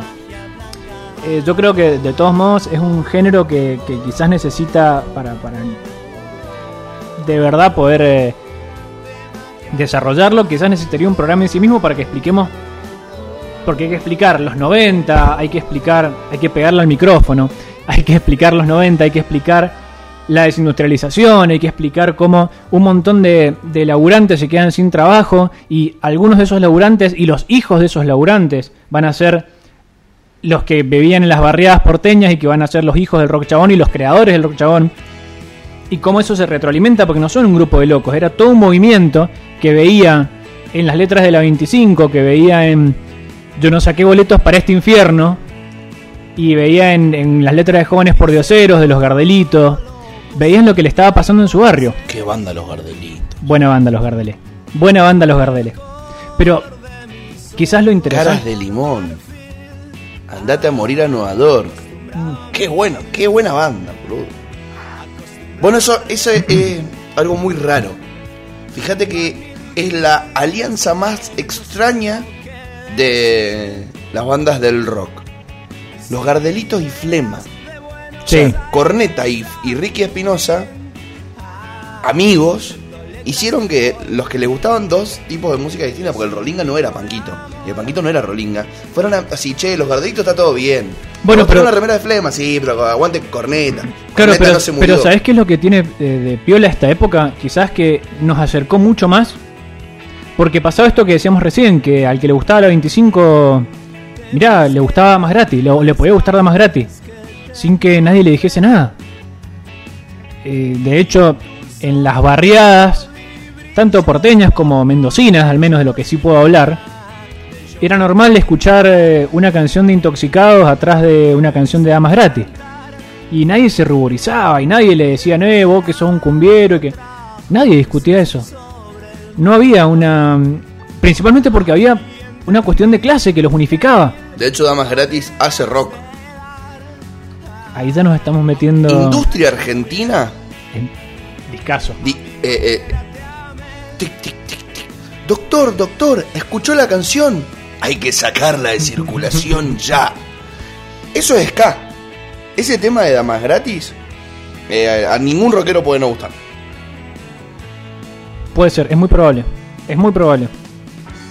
Ojo, también creo que tiene que ver con eso que estábamos charlando, de que por qué te gusta y porque de alguna manera se amplió mucho más el espectro de lo que te podía gustar. También tiene que ver con algo que si bien puede parecer un- Recontra propio de esta década y de las venideras. y tiene mucho La que ver mona en el Lulapalooza. la mona en el Lollapalooza, pero tiene mucho que ver también con esto que discutimos en el programa anterior de las radios. La radio que te pasaba un tema de Catupecu y atrás un tema de la 25 y atrás un tema de Cerati solista. Entonces, y por ahí te podía agarrar eh, un gusto por cualquiera de esas canciones o por todas. No eran cosas que se contraponían. Va a continuar esta rivalidad de los redondos soda, si querés.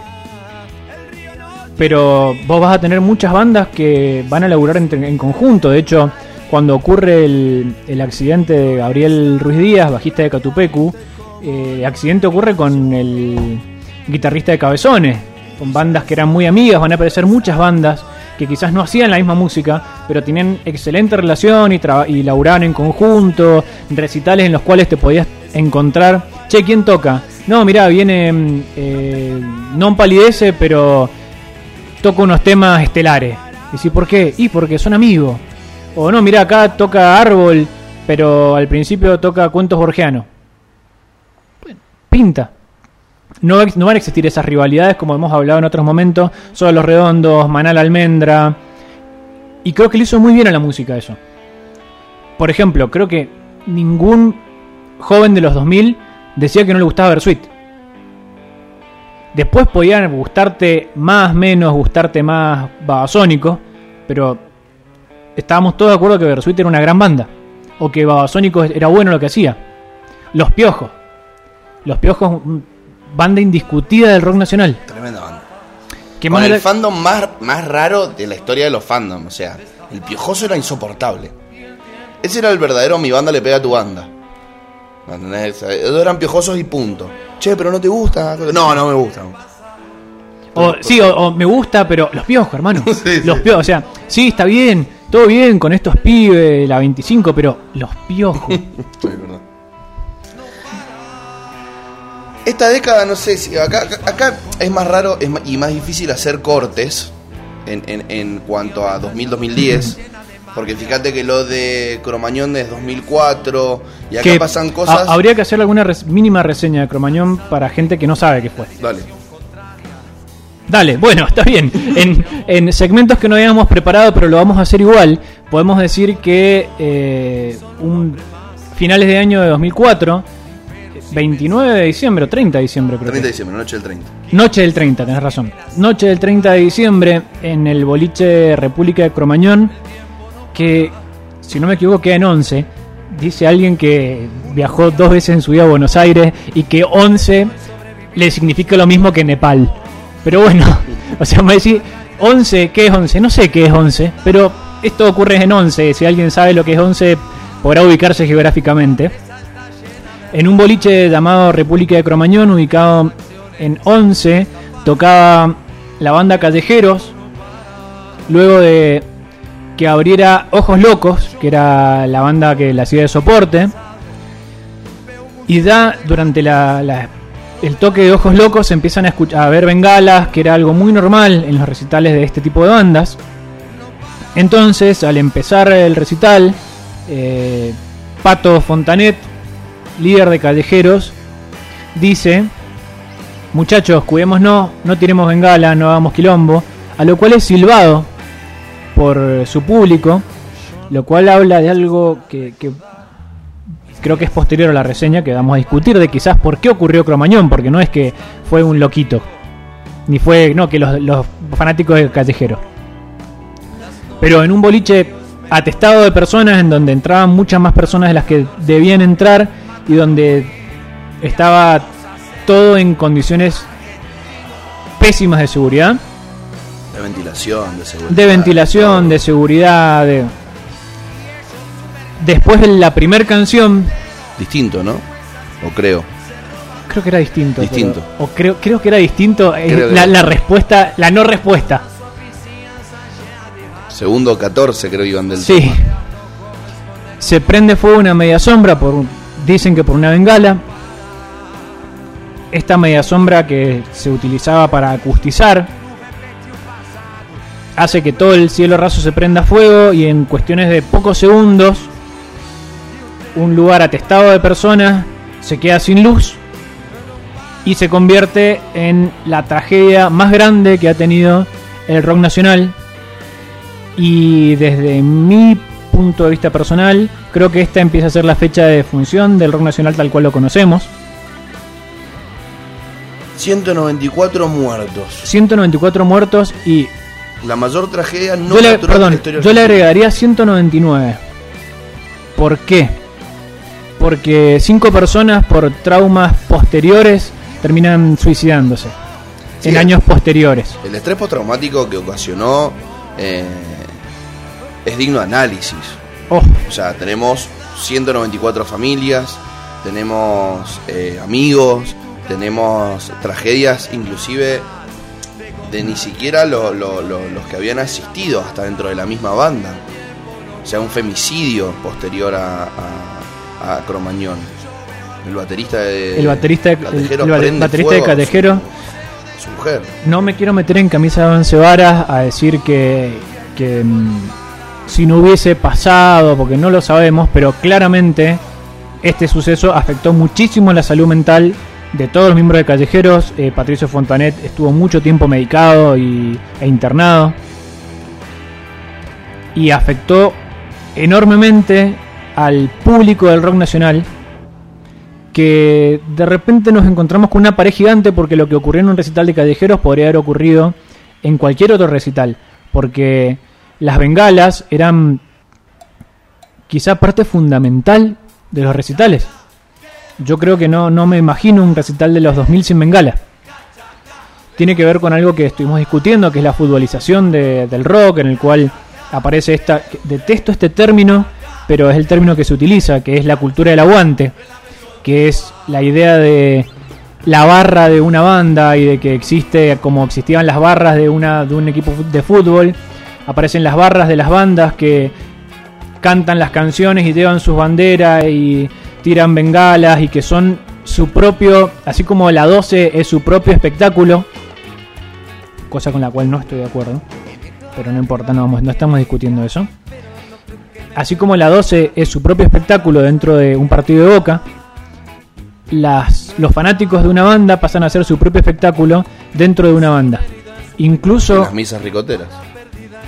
Yo con las misas ricoteras tengo otra perspectiva, pero sí, tiene mucho que ver con eso. Para mí la misa ricotera, si querés, es el límite. ¿Por qué? Porque el ricotero va a escuchar al indio. Sí, sí, sí, sí. Pero digo, por eso dije la misa, o sea, la parte previa. Claro. Al, al recital. ¿Sabes es cuál, es- un sabes cuál es espectáculo el, sí mismo. Claro, ¿sabes cuál es el problema de la cultura, esta, esta idea de la cultura del aguante que pasa a ser más importante la bengala, la bandera y el quilombo que la banda que estás escuchando? Entonces cuando Pato Fontanet le dice, muchachos, cuidémonos, no tiremos bengala, lo silban. Porque les parecía inconcebible un recital de callejero sin bengala. Cuando un recital de callejero no vas a, a tirar una bengala, vas a escuchar a callejero. No es por agarrármela con callejeros, digo. Era una cuestión de época. Pasaba con cualquier banda de la época. Pasaba con Árbol, pasaba con la Versuit, pasaba con todas las bandas de la época. Hay una, una idea que se va gestando de vamos a escuchar a la banda, sí, está bien, pero vamos a hacer nuestro show. La idea de la gente haciendo su show. Y eso, como amante de la música, es la muerte del artista y es la muerte de la música. Porque entonces no te importa lo que estás escuchando, te importa lo que estás haciendo vos. Y la verdad es que vos estás yendo a un espectáculo a ver otra cosa. El rock está muerto y nosotros lo matamos, diría Nietzsche. Diría, diría Nietzsche si estuviese vivo en 2004 Y hubiera nacido ahí en. y hubiese vivido en 11. Claro, en once. No mencionamos a Omar Chabán en todo esto. No, y yo no lo mencioné a propósito. A Te Omar ca- Chabán. Te, te cagué. No, no, no, está bien. Está bien que lo nombres para decir porque yo no lo quería nombrar. a ver, ¿Qué lugar le merece en la historia? En esta que estamos contando. para mí, opinión impopular. Omar Chabán es un chivo expiatorio. ¿Por qué? Era dueño de cemento el muchacho también. Sí, no, pero independientemente de eso. Pero él no es el dueño de Cromañón. No, no, no, no. El dueño de Cromañón es un tipo que es dueño de la mitad de Once, que ahora no me acuerdo en el apellido, que no solamente era dueño de este boliche de República de Cromañón, sino de uno- un estacionamiento que había al lado, de un hotel que había al lado, y de hecho había una puerta que, los conectaba, y de varios negocios alrededor de la cuadra, y además de varios lugares en los cuales se, ejercía ilegalmente la prostitución, un tipo muy vinculado con la trata al cual, imagínate, yo no me acuerdo el nombre, pero no apareció casi en los medios. Y que ese fue el verdadero responsable del pagar las coimas, por ejemplo, para que se habilite y de falsificar. Hay cosa- cosas que hay que aclarar sobre Cromañón, por ejemplo. Se había falsificado los planos, entonces el local no tenía el tamaño que decía tener. Por lo tanto, estaba habilitado por una cantidad de personas diferente a la que de verdad se podía meter, porque se habían falsificado los planos. Luego, además de que se habían falsificado los planos, se habían adulterado posteriormente muchas de las muchas o gran parte del edificio en los cuales se habían tapiado ventanas, se habían tapiado puertas, habían puertas que se habían sellado y que no llevaban a ningún lado, habían puertas que no estaban selladas pero estaban cerradas con llave y que eran puertas de emergencia, habían puertas que estaban acustizadas para que no escapase el, el- el sonido hacia afuera, pero que terminaban medio cerrándose herméticamente, habían lugares que no... varios sectores que estaban tapados con, cemento y que teóricamente aparecían como pasillos de salida. Desde lo desde lo, lo que tiene que ver con lo edilicio, Cromañón era una trampa no solamente para un incendio, para cualquier problema que hubiese surgido en el cual la gente tuviese que salir rápido. Podría no haber sido un, un incendio, de hecho, la mayor parte de las personas que, que mueren en Cromañón mueren por asfixia, no por el fuego en sí mismo. Mueren por la asfixia de no encontrar la salida a oscuras. Incluso una de las puertas que decía ser una salida de emergencia estaba cerrada con llave y con una cadena, para que no se colara gente, en teoría. Atrás de eso vos tenés inspectores que recibieron coimas. De hecho, otro de los apuntados como culpable, que fue Aníbal Ibarra, quien sufrió muerte política, es un tipo que si bien puede no me cae demasiado bien políticamente, es un tipo que un año antes había echado a todos los inspectores de, la ciudad de Buenos Aires porque todos estaban metidos en temas de coimas para la habilitación no solamente de, bol- de boliches y locales bailables, de todo tipo de negocios. Era moneda común que se cobraran coimas para las habilitaciones. Entonces Ibarra echa a todos los inspectores. Y está durante 2004 en un proceso de encontrar nuevos inspectores, lo cual hacía que para unos 80.000 locales que tenían que ser habilitados en Buenos Aires existieran 76 inspectores. Entonces, ¿hay culpabilidad de Ibarra? Sí. ¿Hay culpabilidad de Chaván? Sí.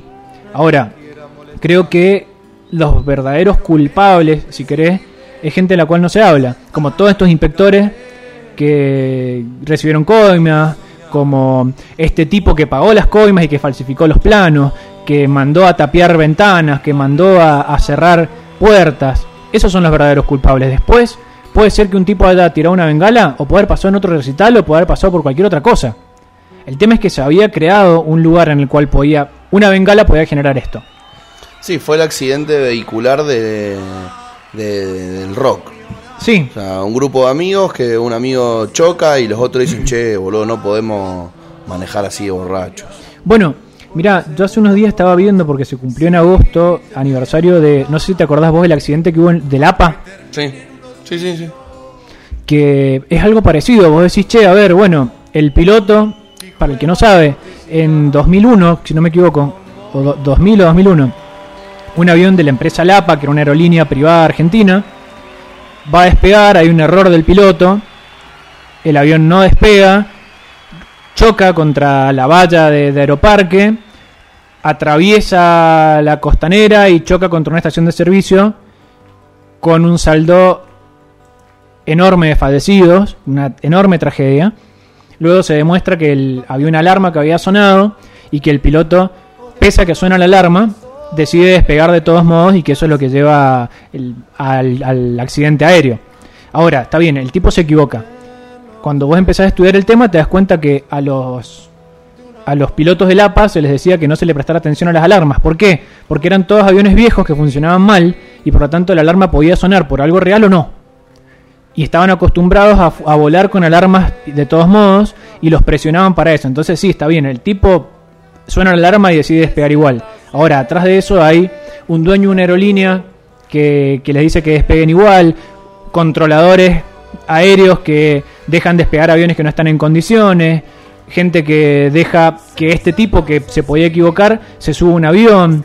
Creo que por ahí tendemos a, culpar a, a Chaván, por ejemplo, porque es un tipo al cual le, conocemos la cara.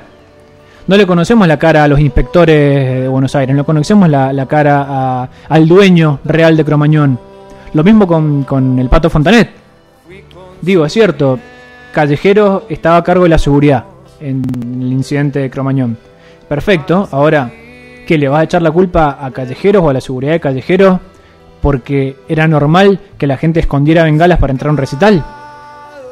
No, no es culpa de esa, no es culpa de ese tipo. Hay toda una cuestión cultural y hay cosas que desde mi punto de vista si no pasó con Callejeros iba a pasar en otro momento. Al menos desde mi perspectiva, iba a pasar en otro momento y en otro recital. Como ocurrió también en otros recitales, quizás con mucho menor saldo de, saldo de muertos, digo. Pero donde ocurrieron varias, varias desgracias por las bengalas, por las avalanchas de gente y por este tipo de cosas. La verdad que es algo que debe ser analizado con todas las aristas posibles el tema y me parece un lujo el cuestionamiento eh, que acabas de hacer. Realmente cuando algo toma la trascendencia mediática que tomó Cromañón, se empieza a buscar, fuera de que quizás el tongo eh, lo hubiera llevado a salir impune al dueño del local, Sí, eh, se busca que ruede una cabeza. totalmente. Che, muchachos, tiene que haber un responsable acá. Esto para los medios no va a quedar así. Tiene que haber un responsable. Ni hablemos de la utilización política de la situación, ¿no? El caso Aníbal Ibarra. Aníbal Ibarra tuvo un juicio político, pero fue sobreseído penalmente. O sea, a él hicieron un juicio político por su responsabilidad política, pero no había forma de probar. Digo, como no hay forma de... Pasa mucho de decir, no, hay que... Digo, causa cuadernos, por ejemplo. No, hay que buscar a Cristina. Y si- bueno, explícame la relación que hay. ¿Acaso Cristina llevaba bolsos a un convento? Bueno, no fue Ibarra el que habilitó estos locales. Entonces, mostrame el, responsable real. No es está bien, perfecto, que ruede la cabeza de Ibarra si, si hay una responsabilidad. Pero mostrame el responsable real, porque el tipo que, que cobró la coima probablemente la seguirá cobrando. Solamente sacás la cabeza de arriba. Mismo caso con, con digo, para no, para no que no parezca esto, un Ateneo de defensa kirchnerista, que a veces lo es, pero para que no lo parezca, lo mismo pasa con, con causas de Macri. A ver, Macri envió armas a Bolivia y probablemente él no. Si él tiene alguna, alguna culpabilidad, bueno, perfecto, pero no le pidamos la cabeza de Macri, pensemos que por eso solucionamos el tema, porque no fue él el que subió los, los, los bártulos a un avión. Por ahí creo que se. se desconoce o se busca desconocer a veces al primer responsable y creemos que no, si sacamos a, a tal ya es suficiente. Me voy a meter en un tema complejo también. Rafael Levy. Rafael Levy, Lo condenaron igual, cuatro años y medio. que es nada. Sí. Porque además, eh, si no me equivoco, él eh, lo condenan por todo, le ponen todo un corolario de delitos que tienen que ver con pago de coimas, todas estas cosas estamos discuta- discutiendo, la alteración de planos y qué sé yo. Para todo lo que hizo, cuatro años es nada. De hecho, Sí, lo, sí, o sea, lo condenan más a Chabán que a Levi. sí, 193 muertos y 1400 lesionados. De hecho, Cromañón hoy en día está siendo tratando de ser rehabilitado para volver a usarse. Sí, como espacio de la memoria. No. Hay una, hay una discusión ahí sobre que los familiares quieren que sea un espacio para la memoria y Levi, que sigue siendo el dueño, dicen, miren, este es mi negocio. Este es mi local, yo quiero meter un negocio acá. Entonces está en disputa eso. Sí. Y él está buscando y estaba la idea de expropiárselo. Eh, si no me equivoco, en 2019-2020 había un proyecto por una expropiación que terminó no siendo tratado en Ciudad de Buenos Aires, pero estaba la idea de expropiarlo. Convengamos que el flaco maneja un prostíbulo en la misma cuadra. Actualmente. Sí. Sí, es como decíamos con este tipo Levi, es esa gente que que no le conocemos la cara, Tiene un montón de voluntades compradas. pero exacto, pero tiene un montón de voluntades compradas y desgraciadamente terminamos persiguiendo a gente no, no vamos a hacer defensa de Chabán acá, digo, yo no, por eso te dije, yo no lo, no lo quiero nombrar, porque es un tipo que todos lo conocemos. Cualquier persona que, que vivió lo de Cromañón recuerda la cara de Chabán. Sin embargo, nadie se acuerda de Levi. Y el responsable quizás en mayor medida es Levi. De hecho, al menos Chabán tuvo serios traumas psicológicos después de lo que le pasó. Sí, se murió de cáncer, de hecho. Además de que murió de cáncer, el tipo recuerda con mucho horror, dice, haber tenido que escaparse. Él estaba en República Cromañón cuando ocurrió esto. Y recuerda con mucho horror el tener que escaparse del fuego, del perderse, el casi ahogarse. O sea, un tipo que dice, bueno, aunque sea la sufriste, hermano. Ahora, este tipo, Levi, la vio toda afuera y tuvo una pena mínima para todas las cosas que hizo. Entonces, quizá a veces en ese raíz de buscar una cabeza que ruede, hacemos rodar las cabezas equivocadas.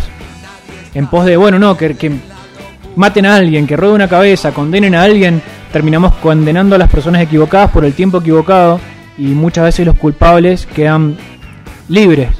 Me te dije recién que me iba a meter en un tema complejo, es algo similar a lo que ocurrió en la última dictadura, donde muchas personas con esta idea de, mm, de la obediencia de vida y qué sé yo, salieron impunes. Sí, el, el- el- el otro caso mediático que nada tiene que ver con algo masivo, un recital o, o un- una dictadura es el que tiene hasta un documental, el caso de María Marta, eh, donde, che, hay que condenar a un mostri. Bueno, listo, Carrascosa. ¿Sí? Raro. O sea, no vamos a decir para nosotros quién fue. Yo no soy investigador policía, ni soy fiscal, ni soy nada. Y por más que lo fuese, tendría que sentarme a leer la causa. Claro. Pero Similar al que- caso- tenía que robar una cabeza. Similar al caso de María Soledad Morales, caso famoso de los 90. Que a ver, esto, esto es un detalle que, que es importantísimo. Veníamos, gracias a Dios eso se terminó, pero veníamos de una época en la cual cada dos años teníamos un escándalo muy jodido que vinculaba al poder con caso Cabezas, caso Lapa, caso explosión de fabricaciones militares en Córdoba. Es una época en la cual, por ahí nosotros estamos hoy en día con esta, este bombardeo mediático de el gobierno más corrupto de los últimos años. Miren un poquito, cualquier persona que escuche este programa que no tiene nada que ver de, de política, no, me voy a, no voy a discutir sobre los actos de corrupción. Ahora, antes de hablar sobre el, el gobierno más corrupto de los últimos, fíjense los enormes casos de corrupción bochornosos que ocurren en los 90 y que eran tantos que ya era como normal. Era, che, hoy un pibe se cayó en San Nicolás a un pozo porque no hay inversiones y nadie lo tapó, entonces un pibe se cayó y se murió un pozo. Ah, y mañana qué pasó? No, mataron a cabezas. Y pasado mañana no, encontraron a esta piba, eh, María Soledad Morales, que si no recuerdo puede ser que sea jujeña, pero no quiero hablar gilada. Pero que parece que, que la matan en una en una fiesta privada y la violan y qué sé yo. Y que los, los implicados estaban, eran hijos de, de funcionarios. Y queda en nada. Y el caso María Marta queda en nada. Tenías constantemente casos en los cuales la corrupción salpicaba las esferas del poder y que estaba completamente normalizado. Creo que en ese sentido Cromañón también fue un antes y un después. Decir, che, bueno, ya está. Porque ya no era un caso individual, se murieron 194 personas y fue un caos absoluto directamente. Fue, che, a ver, dejémonos de joder un poquito con que se habiliten negocios Catamarca. Catamarca. El de María Soledad Morales es Catamarca. ¿De Eh, dónde era Levi? ¿Cómo? ¿De dónde era Levi? Desconozco. Catamarca. Catamarca. Mira, eh, hay un. Bueno, o- el, que- el que lo quiera, si quiere, busque. Creo que hay, creo que mm, el tipo este, el morochito que anda, que, que hace cosas en pijama, historias innecesarias. Mm, Cook. Damián Cook. Damián Cook, creo que tiene un programa sobre el caso María Soledad Morales que está bastante bien explicado. No me acuerdo si, si lo tiene él. Pero para que vean un poquito, de hecho Damián Cook tiene varios de estos programas en los cuales explica cosas que pasaban en los 90 y cuando los ves en retrospectiva, vos decís, ¿cómo puede ser que fuese tan normal esto? Charlamos un poco en el programa de los 90 que de repente pasaban estas cosas, explotaban fabricaciones militares, mataban un periodista, Menem se traía a los Globetrotter, y eran una cosa tras la otra y era, había una normalización de eso. María Soledad Morales y los hijos del poder. Historias innecesarias de Damián Cook. Ahí está, perfecto, véanlo, véanlo porque, porque explica un poquito de dónde veníamos. A veces para no comernos giladas de... Como digo, no, no vamos a decir, no, acá no hubo corrupción y no hay corrupción. No, seguramente siguen existiendo casos de corrupción, seguramente. Y no, no, no soy fiscal para andar, para andar juzgándolo. Pero creo que hay que tener memoria de lo que ocurrió en la Argentina. Independientemente de eso, creo que a partir de, de lo de Cromañón, algunas cosas mejoraron. Vamos a proceder, si a usted le parece amigo, al cierre del programa del día de hoy. Porque justo este final de década nos pide continuidad. Y me Sí. gustaría dejarlo para el programa que viene. Todo el tema legislativo de finales de los 2000. Porque, por ejemplo, en 2009 está la ley de medios. Totalmente. Después eh, hay otra ley eh, similar a lo que hablábamos la vez pasada sobre los horarios nocturnos. Entonces, De hecho, después del, eh, de Cromañón se van a cerrar un montón de locales en toda la Argentina, no solamente. se clausuran en- hasta estadios en un momento. Sí. Que por un lado, como decías vos, ya de- después lo charlaremos mejor, pero por un lado lleva a que, que se hagan recitales más grandes. Aparece esta idea de los Cosquín Rock de 5 días con 400 bandas, tipo Pampernick Rock Festival de Capuzoto. 500 días, 200 bandas, toca Nompa, Babasónicos, no te va a gustar dividido y la 25 todo en una misma noche. Y cierra DJ Drop. ¿Pero por qué? ¿Y por qué eran...? Sí. Pero porque no había otros lugares para tocar. Como bueno, podemos habilitar este lugar, este predio. Bueno, vengan y toquen todos los que puedan. Después discutiremos qué tan bien o mal hizo eso al surgimiento o a la consolidación de nuevas bandas. Sabemos que hizo bien a las bandas que existían. Eso sí me parece que es bueno aclararlo.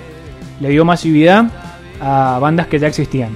Después discutiremos qué tanto hizo por las bandas que estaban naciendo o por las que todavía no habían nacido.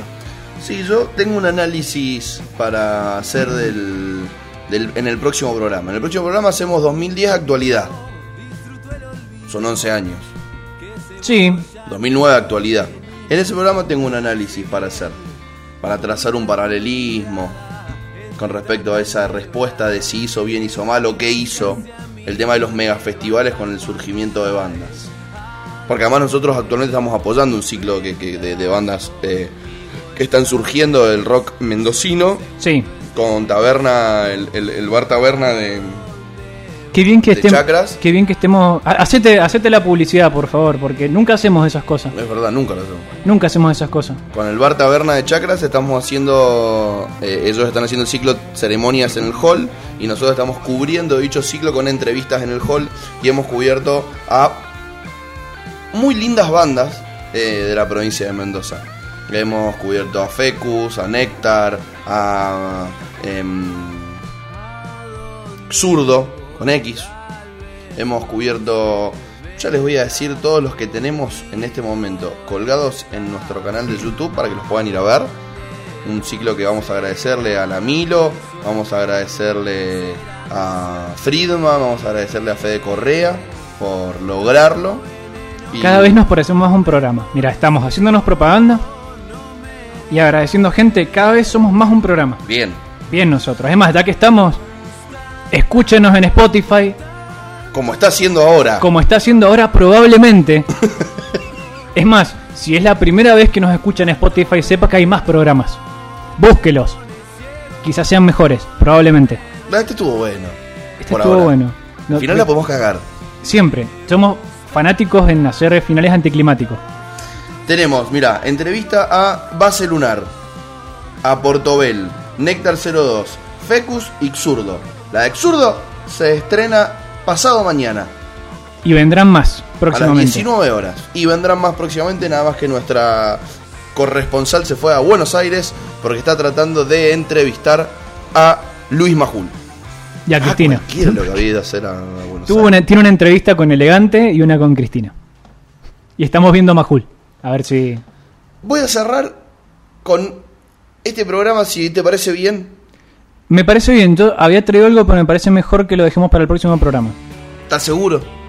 Me quedé esperando en un momento cuando empezaste a hablar de él. Dije, va a decir algo ahora. Y la, la dejaste pasar.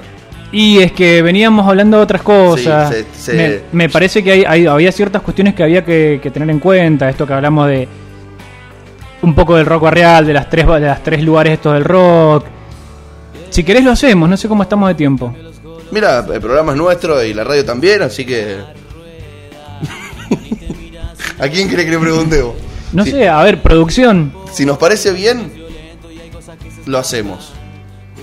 como siempre, como Hagámoslo, todo. así el próximo hacemos otra cosa. Bueno, dale, hagámoslo, así el próximo hacemos otra cosa. Entonces le metemos con tu necesaria, para no ser como Cook. Claro. Vos le metés tu necesaria y yo también te cierro con alguna Dale. cosita enseguida. Vamos a contar una cosita entonces. Vamos a hablar quizás de la figura más importante de esta época en cuanto a su importancia simbólica y mediática. Digo mientras me atraganto. Lo cual quizás significa que esto, esto es un- una señal de algo.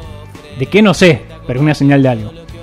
Vamos a hablar de Cristian Álvarez, que además de, parecer nombre de cinco de Cambaceres, suena mejor si te digo que es Cristian Pitti Álvarez.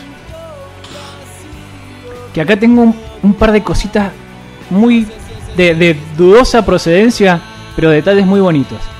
Para empezar podemos decir que Cristian Pitti Álvarez nace a finales de los 70 en un barrio porteño con un padre capataz y una madre empleada doméstica. Esto que estábamos hablando de las clases sociales, de lo que va a generar el rock barrial.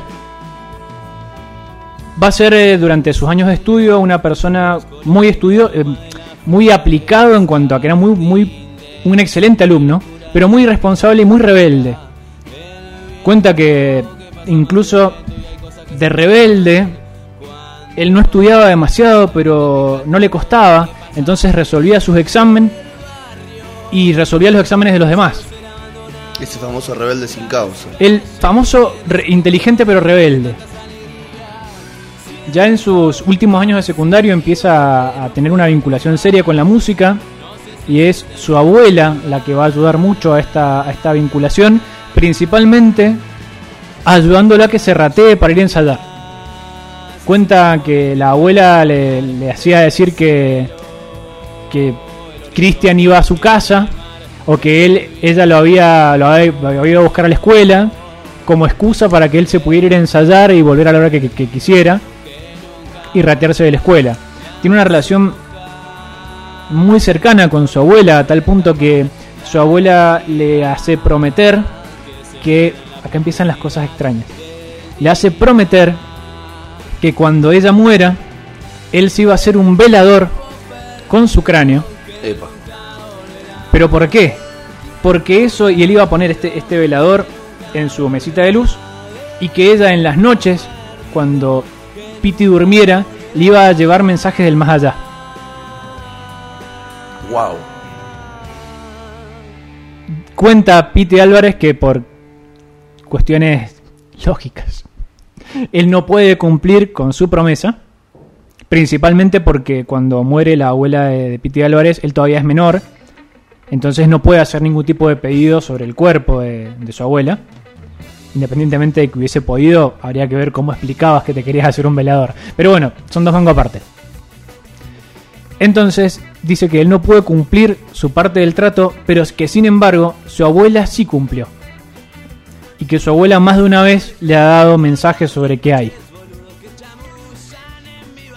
Independientemente de esto, podemos decir que durante su escuela secundaria, en los últimos años, él empieza a trabajar. Luego, por el mismo título que le daba su, su escuela secundaria, a la cual se tuvo que cambiar, estuvo primero en una escuela religiosa, del cual fue expulsado, porque de rebelde rompe un rosario que le habían regalado. Se cambia a otra escuela y cuando se recibe, gracias al título que le dan en la escuela, empieza a trabajar en una fábrica como una especie de experto en seguridad, tipo Homero Simpson. Es un tipo que se, se encargaba de ver cuestiones de seguridad. Seguridad Que le- les aviso, eso es lo que hace Homero. Por si no lo saben, si pensaba que estaba enfrente de una máquina que no sabe lo que hace, sí, está enfrente de una máquina que no sabe lo que hace. No obstante, su trabajo es la seguridad. Claro. Y acá viene un dato hermoso. En contexto. Cuentan que en la fábrica que tenía que cuidar Piti Álvarez hay un incendio. Un incendio muy grande. Del cual, en el cual, perdón, Piti Álvarez queda encerrado. Y recibe, además de quemaduras graves y lesiones que, que le van a llevar cicatrices, tiene un trauma a partir de ese momento. Y dicen, esto está chequeado, pero al mismo tiempo es extraño.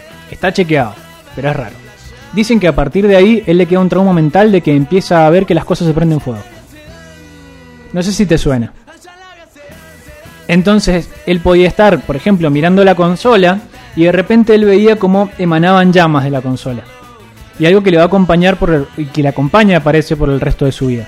Como las adicciones, que también Como las adicciones que van a surgir O se apuntalan en ese momento. Las adicciones del Piti Álvarez van a surgir desde su adolescencia. Pero otro día lo podemos discutir, pero hay una diferencia entre consumo y consumo problemático, si querés.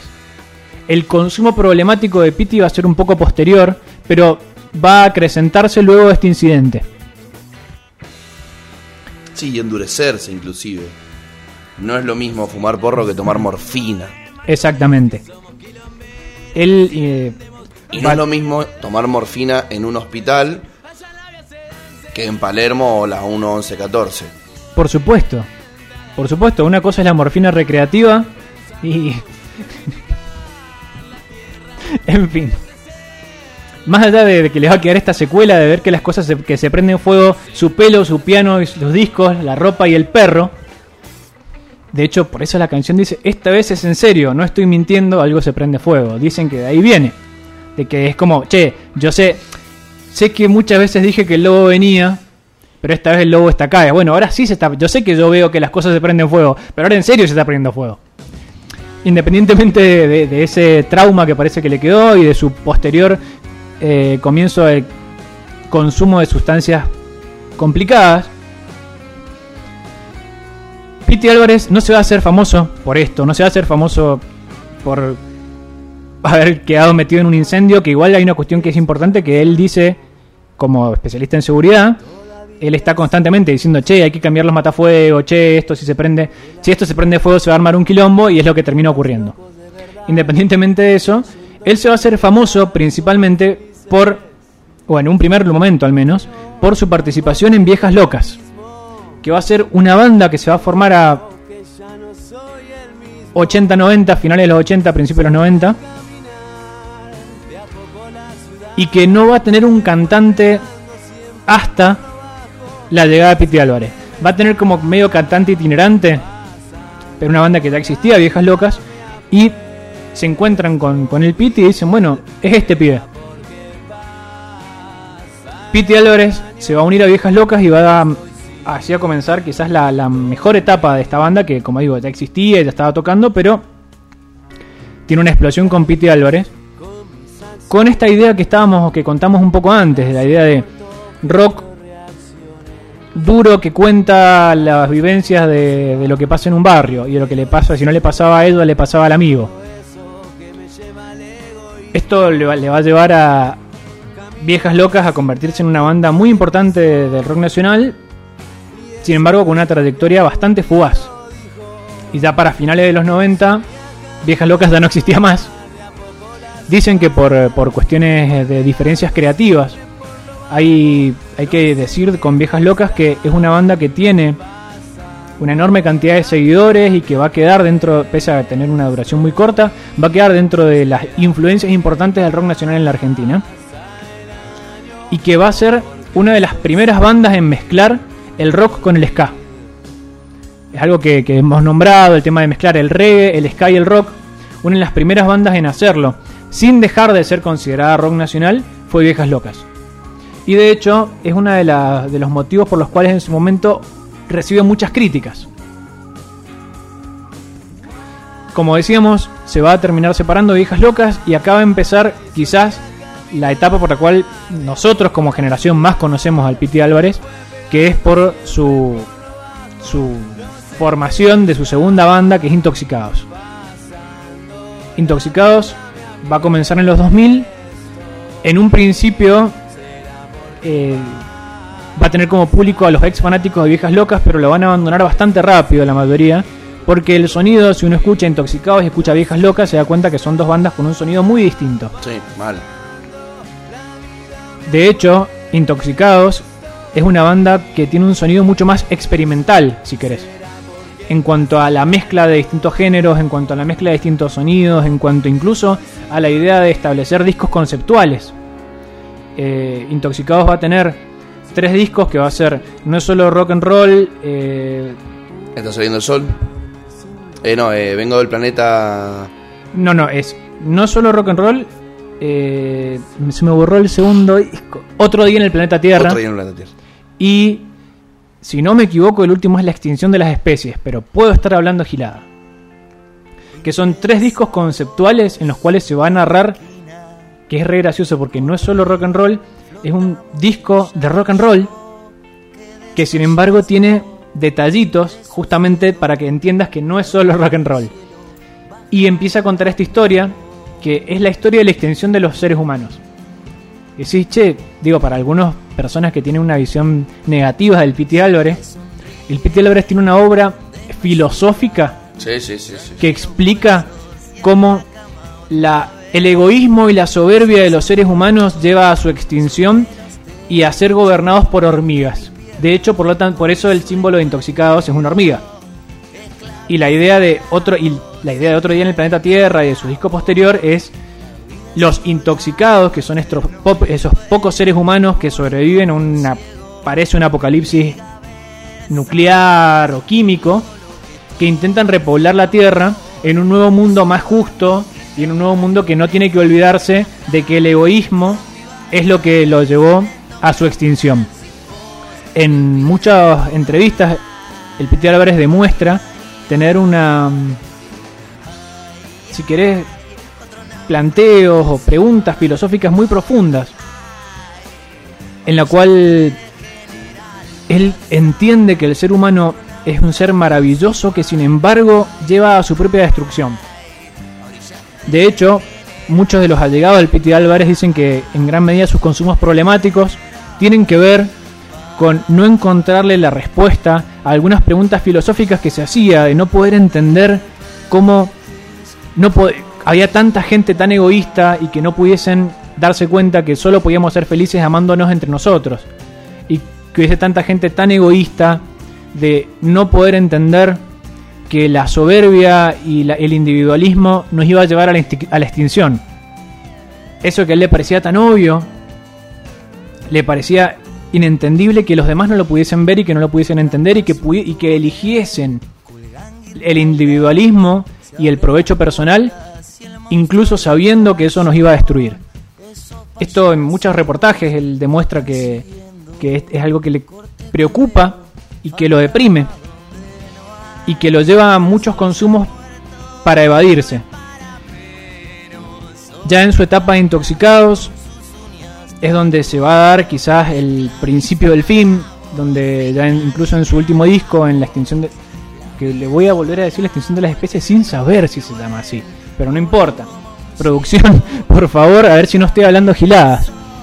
Pero ya en este último disco de la extinción de las especies, o no, es donde se empieza a notar el deterioro de, de Piti Álvarez, que sin embargo en esta etapa de intoxicados es donde va El exilio de las especies. el exilio de las especies. Gracias. De nada. En el exilio de las especies, si bien se van, a, van a existir todavía algunos de los temas famosos de intoxicados, ya se va a empezar a ver esta degradación, si querés, del Piti Álvarez, desde su voz hasta sus composiciones. Digo mientras tomo mate. Primer disco de Intoxicados, Buen Día, en 2001. Buen día. Después No es solo rock and roll 2003, Otro día en el planeta Tierra 2005, El exilio de las especies 2008 y el año pasado Otra noche en la luna. Ya se fue. Sí. Que en, entre no solo rock and roll y, y el exilio de las especies está esta trilogía conceptual de el individualismo nos va a, con- nos va a destruir. Digo, al mismo tiempo que había existía señor kiosquero en ese disco. Sí, Una es, cosa es muy finita la línea entre ser Nietzsche y. y un loquito. que pasa mucho con, con el Piti. Uno nunca termina de entender con, con el Piti si es un Nietzsche barrial o es un quemado. Yo lo fui a ver un recital en Petroleros IPF en la cancha de hockey sobre patines. El flaco salió con una remera de No a la Mega Minería. em, sale al escenario y se cae y tocó tres temas acostado en el escenario. Hasta que la, producción se dio cuenta que no es que no se levantaba porque no quería, sino porque no podía. Lo fueron a levantar, ¿me entendés?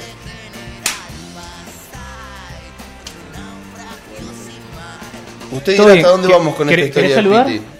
Digo, porque está que. Hola, gente querida. Claro, no, porque hay un silencio y la gente no entiende qué está pasando. Pero quizás escuchó el... Ah, de nuevo. Y entendió que estábamos chocando el puño a alguien que no era invisible. Eso o nos estaba pegando a alguien atrás comiendo, eh, apurá. Que vamos a, a continuar con esto.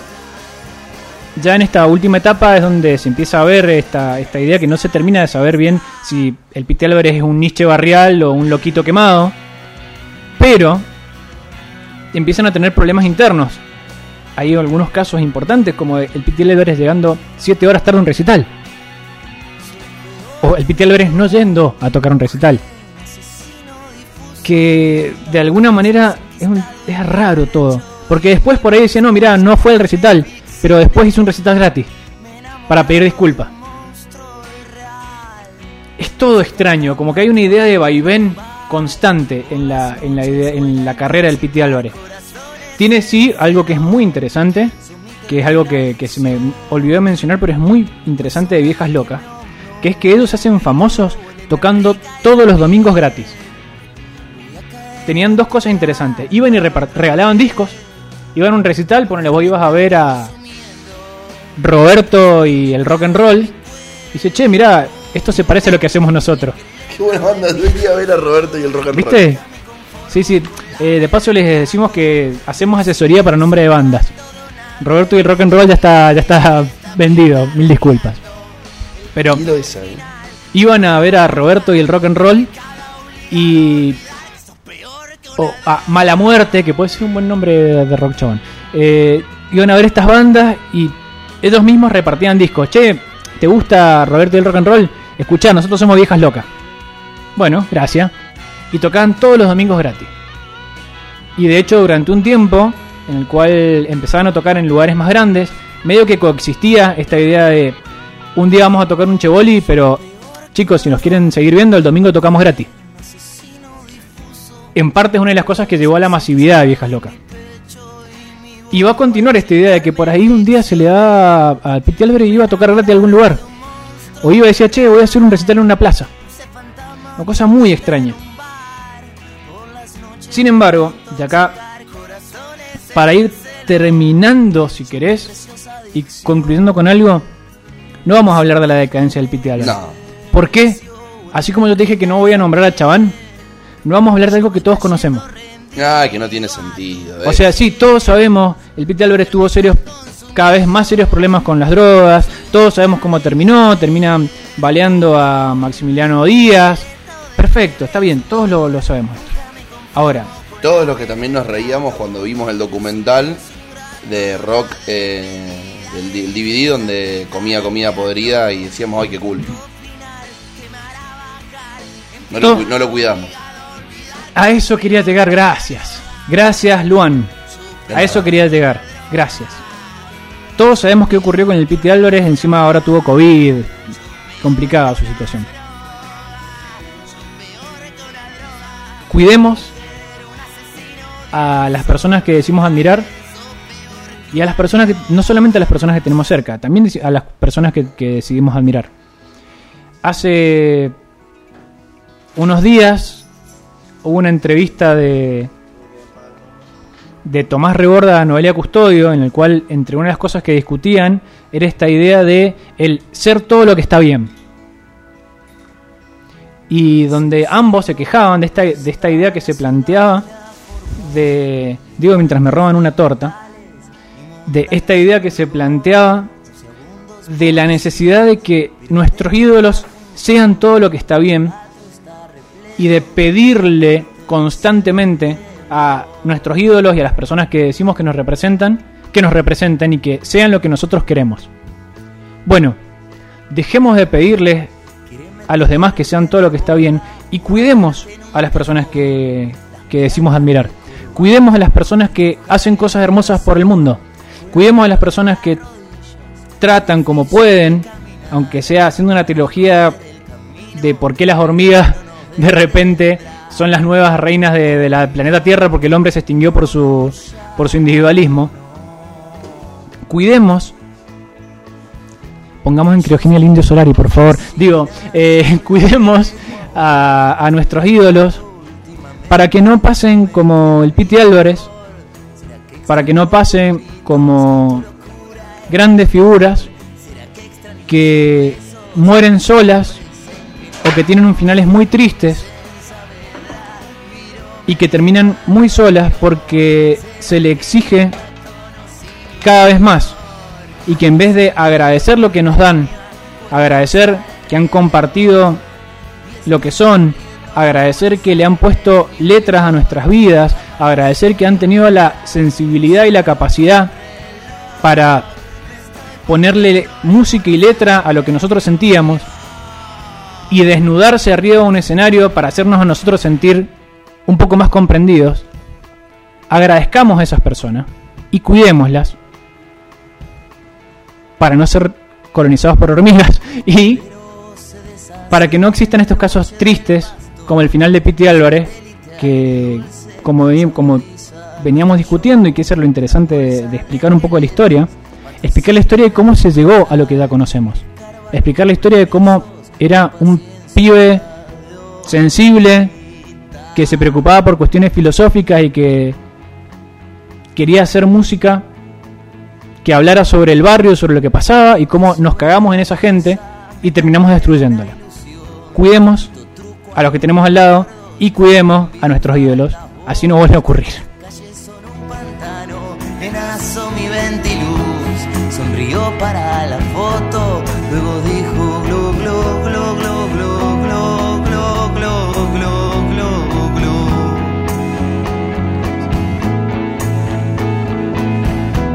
Fuiste mi mejor poesía, fuiste mi mejor canción. Pasa que había estado tan bueno ese final que era para terminarlo ahí. Pero nos- nosotros hacemos finales anticlimáticos, Por no eso, por eso voy a hacer esto. Dale, dale, por y les favor. voy a recomendar lo que están escuchando en este momento. Me voy a atrever a decir que podemos estar escuchando a los próximos redonditos. No sabemos de qué. Quizás estos no sean de ricota. De algún otro De lácteo. algo. Puede ser. No creo que lleguen a, a ricota, pero algún otro lácteo quizás. Estamos escuchando a Don Lunfardo y el señor Otario. Una banda de La Plata que se que, forma que con- ya habla bien. ya habla bien, sí. Se forma con músicos platenses que apenas superaban los 20 años, jovencitos, que desde el inicio tuvo una propuesta completamente autogestiva. Recitales independientes en clubes y teatros, priorizando el despliegue escénico, producciones audiovisuales, participaciones teatrales, difusión de textos de escritores malditos. que para los que hemos estudiado y hemos leído algo sobre los redondos nos suena un poquito.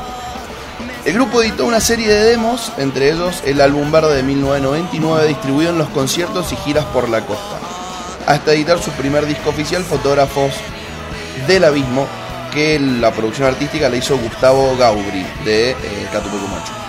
Se grabó y mezcló en los estudios del Cielito entre 2003 y 2004. Don Lunfardo es una banda con interés artístico, con elaboración de diseño artesanal, eh, se ve en sus discos, con un, rock que entrelaza cuarteto, ska, hip hop, bolero, candombe, punk, baladas, cumbia videra. Eh, tienen la participación de Enrique Sims y los fanzines eh, en el merchandising de la banda y esto le da una referencia icónica a la agrupación liderada por Don Indio y, y- y Sí, Don sí, Sky, sí. Que algo nos recuerda, nos recuerda otra cosita también. A ciertos, hacer eh, cosas a mano y conciertos fuera de hora, o sea, no tocaban a las 9, tocaban a la 1 de la mañana. Eh, el segundo eh, álbum, editado en 2008 y 2013, se publicó para libre descarga en Bandcamp, que está activo el sitio web de esta banda. Y este, tema, este disco paracaidistas en franco retroceso, 15 canciones y, y sorpresas sonoras. Cuarto material de estudio en 2018 junto a Martín Carrizo.